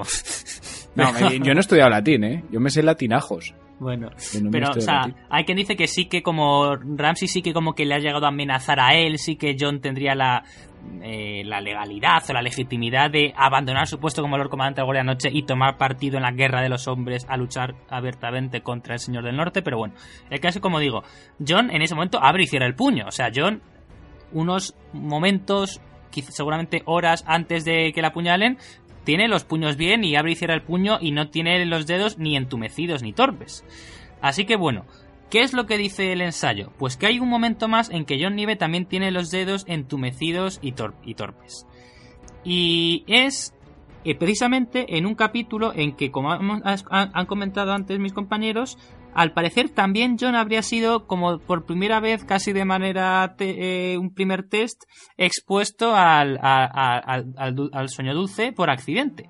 Y es el tercer capítulo de John de Danza de Dragones, pues hay un momento en que también se quita los, los guantes y dice que sus manos también están pues eso, eh, como entumecidas. No llega a decir torpes, pero sí entumecidas. Y en ese mismo capítulo también, un poco después, pues de nuevo dice que está escribiendo unas cartas a Sir Dennis Malister y a Cotter Pike, que le piden nombres, y dice La tinta no corría bien, y todas sus palabras sonaban cortantes, bruscas y torpes, pero perseveró. Claro, yo creo que aquí la mención es más bien a que está escribiendo como mal por, porque tiene alguna cosa que esté escribiendo mal. Pero bueno, que escriba mal, aunque no sea en plan que le tiemblen las... O sea, yo creo que no se refiere yo creo que esto a que le tiemblen las manos, sino como que está escribiendo que la redacción es mala, que no está sabiendo comunicar bien. Pero yo creo que, o sea, la, referencia es que como que también en este momento John Nieve como que no está en plenitud de condiciones. Primero porque tiene las manos eso un poco entumecidas y segundo porque cuando escribe no puede escribir bien. Y claro, es el mismo capítulo que como hemos comentado antes, eh, John ha tomado el, dulce, el sueño dulce. Entonces tendríamos como una pista primera de eso, de que Jonah, la primera vez que fue envenenado con el sueño dulce, también no le respondían bien las manos. Tengo que decir que, como digo, yo creo que si tienes dedos entumecidos y torpes porque hace mucho frío y lo han apuñalado, pero bueno, al menos aquí tenemos una pista de un capítulo anterior en que tenemos una situación bastante semejante. Pues Pablo, al igual que alteraciones de física, también tenemos alteraciones de carácter. Hay un dicho en, en, la casa de blanco y negro, que es donde se usa el dulce sueño, y es que eh, el uso de ese veneno, o digamos de esa herramienta, en una persona haría que se sintiera fuerte y también valiente. O sea, te, te te, te, daría ese sentimiento de, de impulso a veces que te da el alcohol, esa falsa percepción de seguridad, de fortaleza. Bueno, mm, cuando Cersei lo presenta, eh, cuando Pisel se lo presenta a Cersei, mejor dicho, eh, es un poco eso lo que le dice realmente. Es decir, un poco de cantidad te provocará algo de euforia, un poquito más te hará caer en un sueño, etcétera, etcétera, etcétera. Entonces, bueno, lo que nos preguntamos es, ¿John tiene alteraciones de carácter eh, justo antes de su muerte que puedan revelar de alguna forma pues que había sido envenenado o drogado? Y es que el autor de este ensayo señala con bastante acierto cómo hacia el final de su trama John eh, utiliza un tono mm, que difiere totalmente del camino narrativo que había tenido el personaje hasta ese momento. Y yo en eso estoy muy de acuerdo. Habrá otras cosas con las que no pueda estar de acuerdo, pero con esto coincido plenamente. Entonces, vamos a ver. Eh, ¿Actúa de verdad John como un personaje distinto? Pues sí, hasta cierto punto. Cuando se le traen las noticias sobre lo que había ocurrido en Invernalia, supuestamente ocurrido en Invernalia, es decir, la carta rosa, eh, lo que dice John es la Guardia de la Noche no toma partido en las guerras de los siete reinos, no es cosa nuestra ponernos al bastardo de Bolton ni vengar a Stannis, ni defender a su mujer y a su hija, pero esta criatura que hace capas con la piel de las mujeres ha jurado que cortará mi corazón y mi intención es hacerlo responder por esas palabras. Pero no pediré a mis hermanos que renuncien a sus votos. Es decir, está traicionando todo lo que piensa y ha defendido durante tantísimos libros sorprende un montón y, esta es una de las razones que señalamos eh, como al final de Danza de Dragones toma una decisión que es casi típica de la serie, es decir, necesitamos darle más vidilla a este personaje, necesitamos que introduzca eh, acción en una trama concreta y damos un poco un giro de, de 90 a 180 grados. Sin embargo, los libros eso cuesta más porque los personajes se han construido a lo largo de muchas novelas y no se pueden hacer cambios radicales en sus tramas sin romper un poco la coherencia narrativa. Pero es que bueno, llega un momento de un poco más adelante en el mismo libro, en el mismo capítulo, que John piensa, tengo mis espadas, pensó John Nieve, y vamos a por ti, bastardo. Ese desprecio hacia Bolton por el hecho, o sea, lo llama bastardo. Es un poco irónico, ¿no? O sea, John Nieve es un bastardo. Eh, se ha utilizado la palabra bastardo contra él desde su infancia ha odiado esa palabra desde la infancia y ahora tiene un odio hacia Bolton que le hace utilizar eh, su propia condición como, como, palabra despectiva. Es decir, sorprende mucho ese giro eh, brusco eh, de rumbo. Tengo aquí algunas frases que he ido rescatando de los libros de John. Bueno, cuando habla sobre el rey más allá del, muro, eh, dice, pues bueno, eh, cambió de color su capa, se coronó rey más allá del muro, y dice, y su vida está ahora en las manos del rey, diciendo que acepta completamente que bueno, que ha traicionado a la guardia y que por eso tiene que responder. Eh, también, por ejemplo, en, la propia Danza de los Dragones, cuando habla precisamente de, de Mans Rider, pues piensa que el hombre había quebrado su juramento y que por tanto tenía que pagar por ello. Y es más, un poquito más adelante, en Danza de Dragones, como digo, en este capítulo, justo antes de la muerte de John, hay una frase también curiosa que dice, si esto es romper un juramento, el crimen es mío y solo mío. Acepta totalmente que está cometiendo un crimen y, comete ese crimen conscientemente, mientras eh, habían llegado hacía tiempo noticias sobre la muerte de Bran, falsas noticias sobre la muerte de Bran y Rickon, y había sido lo suficientemente fuerte como para tomar el compromiso de permanecer en el muro. Ahora, mucho después, con un cargo de responsabilidad mucho mayor, como es ser el Lord Comandante, y conociendo la amenaza que haya más allá del muro, que haría que el resto de sucesos que ocurren al sur del mundo parecieran más triviales, pues John Nieve eh, toma una decisión completamente distinta a la que tomó en su momento cuando habían muerto dos de sus hermanos. Entonces, bueno, esto sorprende, la verdad es que sorprende. El autor señala finalmente eh, algún aspecto sobre la muerte concreta de John, como es un momento de gran confusión, como se oyen gritos de muchos hombres, como John intenta poner eh, calma, un poco de orden y no lo consigue, como las descripciones pues empiezan a vaguear, se dice que se oían gritos, pero no sabe exactamente eh, quién está gritando, no se nos describe por qué está gritando. Hay un momento de confusión que sí que es verdad que yo creo que el capítulo está escrito para dar esa sensación, porque es la sensación que tiene que dar una persona que está intentando poner orden en medio de un caos y de repente es apuñalada. Pero sí que es verdad que yo no veo ciertas cosas como eh, que el autor dice que los hombres aparecían y no se sabía de dónde. Es decir, las personas que matan a John no se describen en la escena. Parece ser que, que, aparecen de repente, que, que, John no les sigue el rastro. No dice, se acercó Bowen Mars, no, de repente estaba Bowen Mars ahí y le había clavado el puñal en el estómago. Ahí tampoco estoy yo del todo de acuerdo, porque cuando Gungun destroza a este hombre y el hombre empieza a gritar de agonía, sí que se dice que un montón de hombres salían de las distintas torres, de los distintos eh, salones y acudían al patio de armas. Como ya digo, sí que es verdad que John toma un camino que no es el esperado, que sorprende al lector, pero eh, ese cambio de carácter es lo único que nos parece hacer pensar que estaba realmente drogado y no realmente lo que viene a ser el proceso interno de razonamiento, porque bueno, incluso en esos capítulos pues hace comparaciones bastante complejas, como por ejemplo habla de, una rosa que abría sus pétalos cuando Gungun destroza a, a, no me acuerdo a quién era, eh, a quién estaba destrozando, a, a ver que lo tengo. Ser Patrick, Ser de, la Patrick montaña, de la montaña.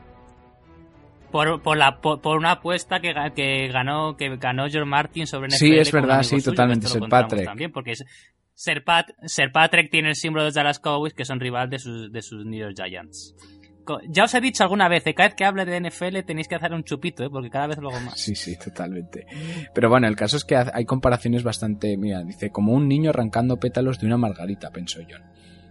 Bueno, yo no sé hablar por los demás, pero cuando yo voy borracho no pienso que esta escena se parece a un niño abriendo, arrancando pétalos de una margarita. Es decir, que, que los, el diálogo interno que se nos muestra a John no parece ser el de una persona que está embriagada o drogada, pero sí que es verdad que su comportamiento no es el que nos tiene habituados. Pues Mir, háblanos del cuerno de Rory.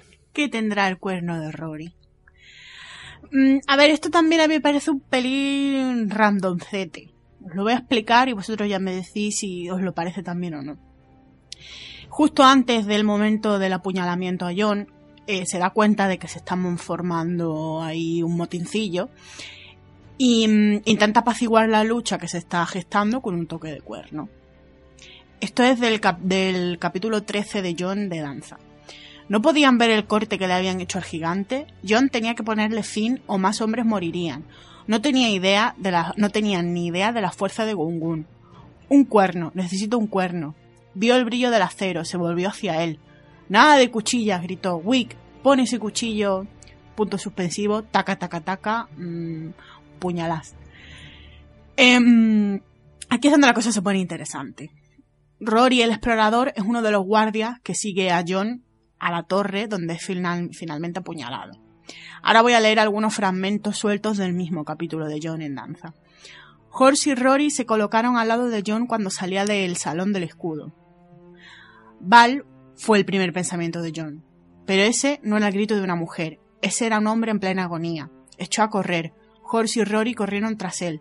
¿Son los espectros? preguntó Rory. John dudaba. ¿Podrían sus cadáveres haber escapado de las. de las cadenas? Los gritos se habían detenido cuando llegaron a la torre de Harding, pero Gungun seguía rugiendo. Ahora la pregunta es, ¿por qué es importante Rory aquí? Porque Rory tenía un cuerno de guerra que John usó específicamente para casi el mismo propósito, es decir, apaciguar una masa, eh, anteriormente. Esto sucede cuando John y, y, compañía viajan a Villatopo en un esfuerzo por reclutar salvajes y ocurre más o menos así. Se alzaron voces enojadas, en la vieja lengua y en la común. Más empujones estallaron en otro carro. No es suficiente, gruñó un anciano. Ustedes, malditos cuervos, nos están matando de hambre. La mujer que había sido derribada estaba escarbando de rodillas delante de su comida. John vio el destello del acero desnudo a unos pocos metros de distancia. Sus propios arqueros lanzaron flechas a sus cuerdas. Se volvió en su silla de montar. Rory, tranquilízalos. Rory se llevó el gran cuerno a los labios y sopló. El tumulto y los empujones cesaron, las cabezas se volvieron. O sea que John tenía un cuerno con él cuando fue presuntamente, mm, presuntamente asesinado. Uno que era demostrablemente capaz de sofocar eh, los motines o las luchas y que ya lo había hecho en el pasado. Además, esta, las dos situaciones son muy parecidas. La lucha interna, el caos, el destello del acero de pronto y el deseo de John de pacificar a la multitud con el toque de cuerno. Entonces, ¿por qué John no le ordena a Rory que sople el cuerno en el momento en que está notando que ocurre algo, sabiendo que Rory lleva un cuerno encima? Bueno, dice el autor que mm, por un lado, pues puedes pensar que era un momento tenso, confuso y que John simplemente pues se olvidó de que Rory llevaba ese cuerno y teniendo en cuenta lo preocupado que estaba intentando saber qué narices pasaba. Así que lo más fácil es pensar que bueno, que es simplemente un momento de despiste y que John, cuando fue asesinado, estaba en pleno uso de sus facultades, lúcido y sobrio. Sin embargo, el autor dice que esto haría, habría que obviar dos hechos muy importantes. Uno, que John simplemente pues tendría frío y que estaba un poco mmm, agilipollado cuando intentó desenvainar a Garra y no pudo y simplemente se olvidó de que Rory tenía el cuerno de el cuerno de guerra o simplemente pues estaba distraído para dar la orden como puede verse es una eh, tiene el tema de que no pueda desenvainar a, a Garra y demás es un poco nos hace concluir que John se encontraba en un punto particularmente torpe, olvidadizo, incapaz. Mm, claro, aquí dice el autor, nunca se nos ha dicho en ningún momento de la obra que John sea olvidadizo o torpe. Mm, George R. R. Martin específicamente detalla cómo John en el pasado hizo que Rory tocara el, cuerno, pacificar a un motín barra tumulto, y luego les ponen un escenario muy muy parecido a los dos juntos. La similitud de estas dos escenas sugiere que Martin hizo ahí un esfuerzo deliberado en, establecer una relación comparativa de algún tipo entre los dos, haciendo hincapié en la efectividad del cuerno. Claro, medir qué intención tenía Martin aquí, pues es falaz uno no sabe nunca si era o, no era. Lo que nos deja... El, autor dice que hay una serie de evidencias que entran en conflicto con lo que conocemos de John, lo que ya he dicho antes. Jamás eh, hemos visto a John siendo torpón, siendo lo máximo que le pasa es cuando se cuando se enfrenta a los espectros, que mm, coge la lámpara con las manos, se hiere y demás, y luego cuando lo hiere y grita y bueno, pero cosas del combate normales, no cosas de que es que John es olvidadizo, es que John es torpe y demás. Así que para que quede muy claro, el autor dice, uno, que John no está en, su plena capacidad cuando es asesinado, puesto que iba drogado. Dos, que estaba drogado con el dulce sueño proveniente de la jarra de vino caliente que le sirve seda momentos antes.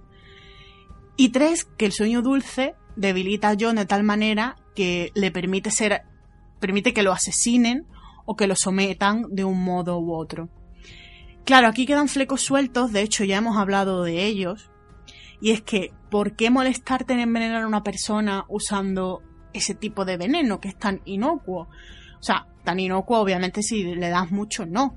Pero mm, hemos visto venenos muchísimo más potentes en la saga. Unas lágrimas de Liz, un estrangulador.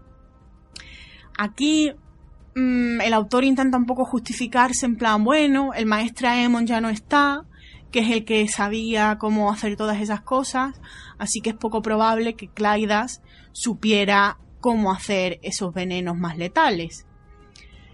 Parece más probable que supiera cómo hacer el que supiera y muy bien cómo hacer el dulce sueño, pues por lo que hemos dicho antes, eh, porque lo usara como medicina normal, rollo leche de la amapola, vino del sueño, para tratar a la gente, a los hermanos en el muro, que se lo suministrara también a Emon, ya hemos hablado de eso antes.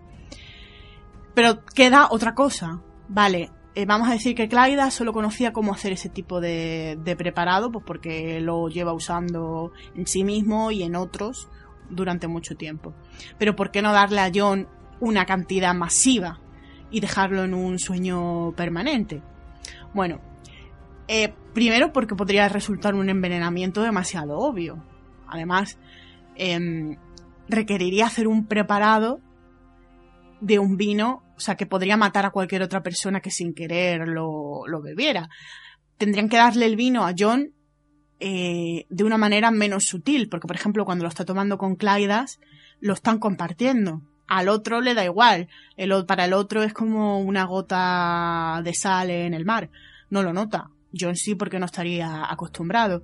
Entonces se arriesgan a que ese vino lo acabe bebiendo otra persona o incluso yo no lo acabe bebiendo y se dé cuenta de que de, pronto se ha muerto alguien envenenado. Además, otro problema es que Claidas a lo mejor no sabría cuánto tiene que darle a John. Y recordemos una frase que hemos dicho antes, y es que a Cersei le gustan los intentos de envenenamiento que no se identifican fácilmente como tales. Es que no puede enseñarse en plan, esta persona pues ha muerto envenenada. En esencia, al final, el dulce sueño permite que John se debilite de tal manera que pueda ser asesinado o sometido siempre que esté separado de fantasma. Esa es la conclusión principal. Pues Vero, para terminar, asegura el motín.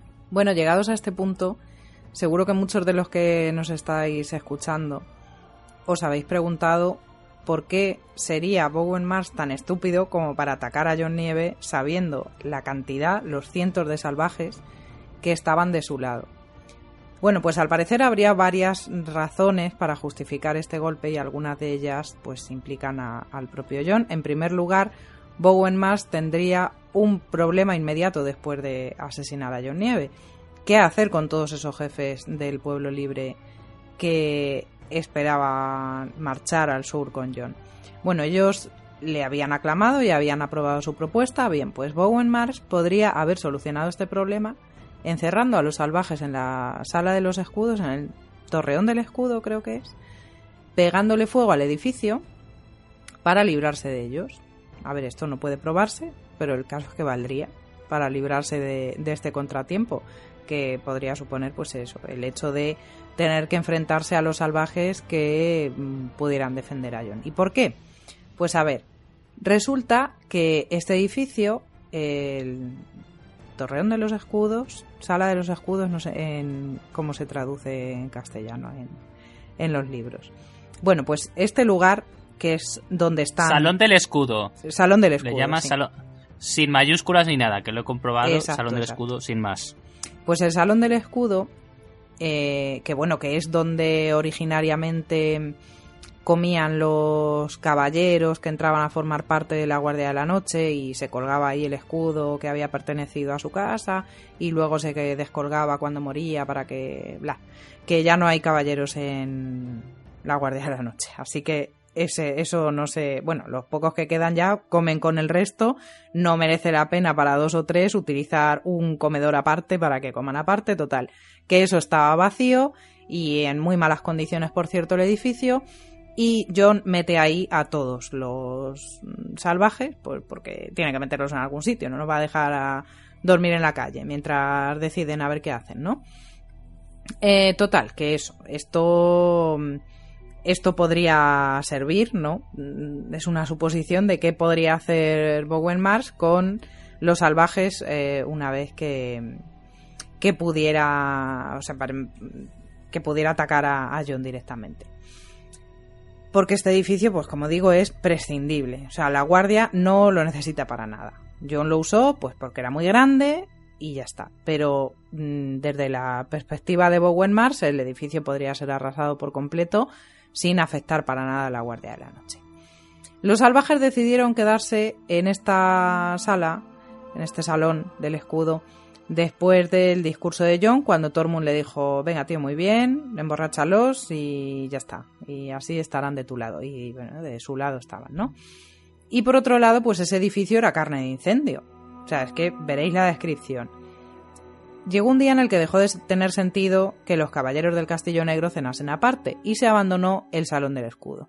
A lo largo del último siglo se había usado en muy pocas ocasiones. Como comedor dejaba mucho que desear, estaba sucio y era oscuro, con corrientes de aire y difícil de calentar en invierno. Tenía los sótanos infestados de ratas y las enormes vigas de madera carcomidas y engalanadas de telarañas. A nadie le extrañaría que al estar allí de fiesta, con la chimenea encendida, un poco de barullo, viniera una corriente de aire de esas que hay, pase algo, se incendie, se venga abajo, tampoco resultaría tan sospechoso. Pero la persona que ha redactado esta teoría, mm, digo yo una cosa. ¿En qué estaba pensando cuando propuso como opción que Bowen Mars acabase así con los salvajes? Bueno, pues no se lo ha inventado. Porque mirad, hay una anécdota relacionada con el príncipe Vlad Tepes, el empalador, que cuenta que una vez notó que cada vez había más mendigos, más vagos, más pobres y más lisiados en sus tierras, y los invitó a todos, a todos los de Valaquia, a un gran banquete, concretamente en Tirgoviste. Él les aseguró que no quería que nadie pasara hambre en su tierra y que vinieran todos y que comieran. Y los invitados llegaron a un gran salón, comieron, bebieron. Y al final de la cena, Vlad, muy amable, les preguntó ¿Queréis dejar de tener preocupaciones? Sí, pues sale. Y le prendió fuego al salón. Y no se escapó ni uno. Claro que sí, joder. En fin, después explicó a, pues, a sus eh, súbditos que efectivamente no quería que nadie fuera pobre en su reino. Mm, Madre mía. Yo qué sé. En fin, parece una forma convincente de acabar con personas mm, problemáticas, entre comillas, o que te estorban. Con un mínimo esfuerzo y un alto beneficio, ¿no? Porque, mira, pues mm, para Bowen Mars, si, si pasase esto, si, si hace esto, pues sería tremendo porque acabaría de una no solo con los jefes de los clanes salvajes, sino con la mayor parte del pueblo libre que estaba allí congregado. Además esto, O sea, que inventó la purga, ¿no? Además esto, pues a los rehenes eh, que tenían en Guardia Oriente y en Torre Sombría, pues les aplacaría también un poco, ¿no? A ver, que no nos vamos a levantar aquí ni a ponernos tontos, que mira, que nos dan de cenar y nos queman. Pero, pero claro, mm, luego también hay otra cosa. Si a Bowen Mars no le gustaban los salvajes y no los quería ir, ¿por qué los dejó entrar? Porque si ya tenía preparado previamente un golpe de Estado que ha estado gestándose y han estado eh, debilitando a John y suministrándole el veneno este, si ya tenían eso preparado, ¿por qué esperar hasta después de que los salvajes atraviesen el muro? Hazlo antes y no tienen que pasar los salvajes. Bueno, pues la principal preocupación de Bowen Mars en danza son las provisiones. O sea, esa es la pega principal que él pone cuando John dice que van a coger a los salvajes, tal. Y Bowen Mars está, que no vamos a tener suficiente comida para todos, es que nos vamos a morir de hambre, es que no podemos traer más bocas ahora que viene el invierno. Obviamente quemar a los salvajes alivia esta carga, pero es de esperar que Bowen Mars hubiera planeado su motín antes de que esto pasara, de que, como digo, de que los salvajes entraran en el Castillo Negro. Así que, ¿por qué esperar? Bueno, pues resulta que los salvajes tienen activos que pueden ser intercambiados por provisiones, amigos la economía. Y lo vemos en este párrafo. Dice Bowen Mars. Si no nos matan con espadas, nos matarán con la boca. Decidme, ¿cómo piensa el Lord Comandante dar de comer a Tormund y a los miles de personas que lo acompañan? preguntó Bowen Mars tras suspirar. John ya había previsto aquella pregunta, con la comida que traigamos por barco a través de Guardia Oriente, Traeremos tanta como sea necesaria de las tierras de los ríos y las de la tormenta, del valle de Arrin, de Dorne, del dominio y de las ciudades libres por el mar angosto. ¿Y cómo vamos a pagar esa comida, si se puede saber? Eh, John pensó con oro del Banco de Hierro de Bravos, pero no se lo dijo. Hemos llegado a un acuerdo. El pueblo libre puede quedarse con sus pieles y pellejos, les harán falta para mantenerse calientes cuando llegue el invierno, pero deben entregar el resto de sus riquezas, oro, plata, ámbar, piedras preciosas, tallas y cualquier cosa de valor. Puede que Bowen Mars conociera el préstamo del Banco de Hierro o puede que no. Seda presumiblemente estaba presente en las negociaciones, estaba allí sirviéndole vino a, a John y tal pudo haberlo escuchado y haberlo comentado con Bowen Mars, si es que estaban ahí en connivencia los dos. Mm, en cualquier caso, los bienes de los salvajes podrían ayudar aún más a que la Guardia de la Noche sobreviviera al invierno de forma más cómoda. Les ayudaría a tener pues un colchón, un extra de provisiones, especialmente pues si los dueños de estos bienes desaparecen del mapa, ¿no? Luego, por otro lado, a los mamuts y gigantes se les llevó a Guardia Oriente porque era el único sitio que tenía una puerta lo suficientemente grande como para que entrase, porque por el Castillo Negro no cabía. Suponiendo que Bowen Mars estaba listo ya para organizar el golpe, o sea, ya tenemos que tener en cuenta que habría permitido que pasaran los salvajes para quedarse con sus bienes y que eh, la catástrofe que, tuvo lugar en la puerta de Guarda Oriente, pues también mm, habría sido promovida por él, nada más y nada menos. ¿Por qué? Pues porque mm, ya que había decidido realizar este golpe de Estado, o bien, pues eso, a través de Cersei o por el motivo que fuera, eh, pues quería evitar que más salvajes llegaran al Castillo Negro, le habría escrito a Glendon Hewitt, y el túnel de Guarda Oriente casualmente se habría hundido, aplastando a todos los salvajes que estaban pasando por allí, colapsando este túnel, se quitaba de en medio 200 gigantes, 80 mamuts, muchos más salvajes y, bueno, pues más provisiones para nosotros. Así que, bueno, en definitiva, Bowen Mars y sus mayordomos pues habrían realizado un movimiento muy poderoso que cambiaría drásticamente las cosas en el muro. John muerto, o fuera de servicio. Abono para mi huerto. Oye, me hace, me hace muchísima gracia como John eh, lo que hace es pedir un préstamo al Banco de Hierro y se piensa que ha descubierto, vamos, en plan de, espera, espera, tú me das dinero ahora y luego yo te tengo que pagar a 80 años, pero, pero no seré yo el político más inteligente de los siete reinos. Es que el pobrecito no le habían dado clases de economía en el cole. Bueno, pues eso, que John está muerto, ¿vale? Entonces, ¿qué implica esto? Bowen Mars ya se ha hecho cargo en otra ocasión anterior de, del puesto de Lord Comandante aunque sea en funciones, ¿no? Entonces, bueno, pues imagina, ¿quién va a ser el Lord Comandante en funciones otra vez? Pues Bowen Mars. Eh, Mars, que sería mucho más conservador. Estamos en un momento muy delicado, además, y mm, con respecto a Stannis, y si no, Javi ahora lo comentará. Eh, él correría muchos menos riesgos, él no va a ir a luchar a favor de nadie. La mayoría de los jefes salvajes estarían muertos, los rehenes retenidos en Torre Sombría, en Guarda Oriente, los túneles colapsados, no pueden entrar más salvajes, pero tampoco pueden entrar caminantes blancos, eso es bueno. Esto, bueno, pues también reconciliaría la Guardia de la Noche con Desembarco del Rey, que también les vendría bien. Además, bueno, la Guardia de la Noche se beneficiaría de los tesoros que les han entregado los salvajes y que pueden intercambiar por provisiones. Y Bowen Mars tendría como rehenes a Selis, a Shirin y a Melisandre. En definitiva, hay una historia convincente detrás del asesinato de John, una que además pues acabaría debilitando la campaña de Stannis.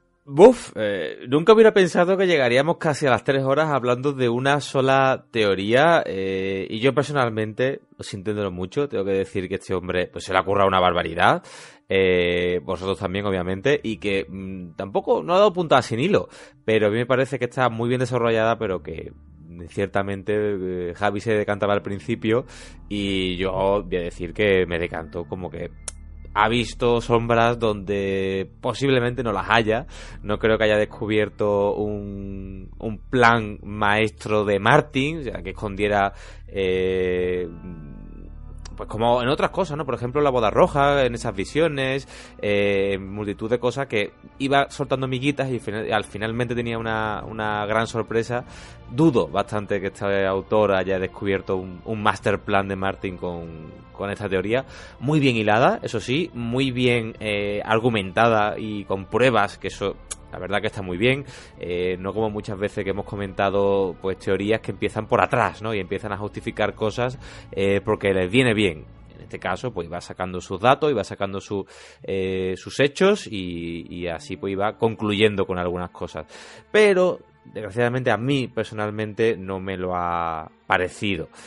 Em, a modo de conclusión y también a casi despedida, en titulares, ¿vosotros qué pensáis en general de esta teoría? Titulares, ojo. Eh, a ver, yo, como ha dicho Carlos, aplaudo la intención, pero no me la creo básicamente porque todos los argumentos que expone eh, están cogidos por pinzas, no son suficientes y el motivo es más sencillo.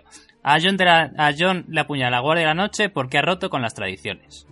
A mí me gustaría decir que creo que la teoría es interesante, pero que no acierta o, no puede acertar, porque la carga narrativa de la traición de John es otra distinta. Es el hecho de haber tomado decisiones que hacía falta tomar, pero sin em, justificarse o sin saber comunicar por qué las toma, sin saber transmitir la urgencia de las decisiones que toma y la inminente eh, amenaza que hay al otro lado del muro y por tanto eh, desvirtuaría, como ya digo, la carga dramática y narrativa de esa traición final, de ese por la guardia o el por la república que, parece evocar esa traición final.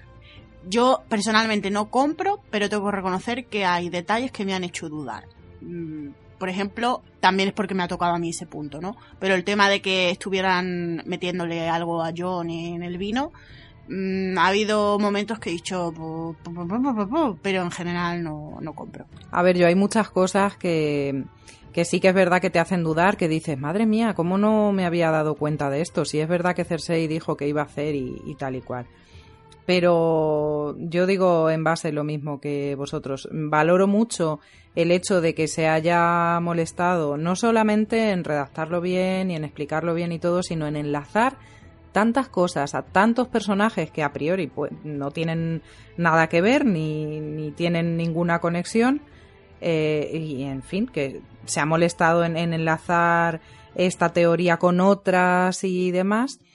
Y está súper bien argumentada y a mí me encantaría leer teorías así todos los días, pero también me parece un poco mm, fantasioso y no, no termino de verlo. Pues tres horas de pico para que ninguno nos la creamos. Bien trabajado esta semana, señores. Ahora les toca a los oyentes pues decidir si, bueno, si a alguno le ha parecido más o menos creíble, aunque bueno, visto lo visto, eh, la cosa está vista para sentencia. Así que niños, si no tenéis nada más que añadir, podemos empezar a despedir esta mesa de podcast de Hielo y Fuego por las señoritas. Mirce. Bueno, rosquitos fritos de naranja, como siempre espero que os haya gustado mucho. Creo que no, o sea, aunque ninguno nos la creamos, a mí me ha parecido un podcast muy guay porque tiene mucha calidad la teoría y, lo, hemos dicho, tan, está tan bien argumentada que, que, es un placer, aunque luego no te la creas. Pero ir recordando cosas y demás mm, está muy bien. Yo, de hecho, me he dado cuenta que me tengo que volver a leer Danza, o por lo menos los capítulos de John, porque hay cosas que me han dejado un poquito en plan de, pero esto pasaba. Y nada, como siempre, pues nos escuchamos en el próximo podcast. Vero, Bueno, niños, pues yo también espero que os haya gustado toda esta deliberación acerca de si puede ser verdad o puede no ser verdad. A mí me gustaría mucho escuchar también o leer vuestras opiniones sobre esta teoría y la verdad es que, bueno, me encantaría leer teorías de este tipo a todas horas porque, bueno, pues me parece que, están muy bien y no penséis que es un fail que al final hayamos dicho todos, bueno, pues no me la creo, es que las teorías están para eso, te las puedes creer o puedes no creértelas. Javi, Pues nada, como siempre, muchas gracias por escucharnos y me sumo a lo que habéis dicho. Si es que al final una teoría está para entretenernos, para haceros pensar y si al final no es cierta, pues no pasa nada porque esto está para informar y sobre todo para entretenernos. Y si hemos conseguido entreteneros tres horas, pues mira, yo me voy a casa contento. Nos oímos la semana que viene. Un saludo. Pablo, Mirad, a escasos meses barra días de la publicación de Vientos de Invierno, esto, esto lo ahora mismo, o sea, lo puedes recortar, Carlos, claro, y es lo puedes, útil po- para... claro, para- lo puedes sí, poner en este podcast, en, en un podcast que hagamos en 2035, te vale para todo. Claro. Bueno, a, a poco tiempo, comillas, comillas, comillas, comillas, comillas, de Vientos de Invierno, eh, recordar un poco los capítulos de danza, sobre todo la parte del final, y reflexionar sobre tramas que no nos habíamos planteado y sobre cosas que nos sorprenden, yo creo que es lo que tenemos que hacer para refrescar un poco esa memoria y que cuando llegue Vientos nos pille preparados. Eso sí, porque los hechos que hemos comentado pues sí que son veraces, luego ya las conclusiones de este autor. Y este que os ha hablado Carlos Lorenzo, como siempre niños me despido, es hora de que saquéis vuestras conclusiones sobre esta teoría y como hemos dicho pues recordar lo leído que nunca viene mal. Así que como siempre me despido y nos volvemos a escuchar la semana que viene en un nuevo podcast de Hielo y Fuego. Adiós.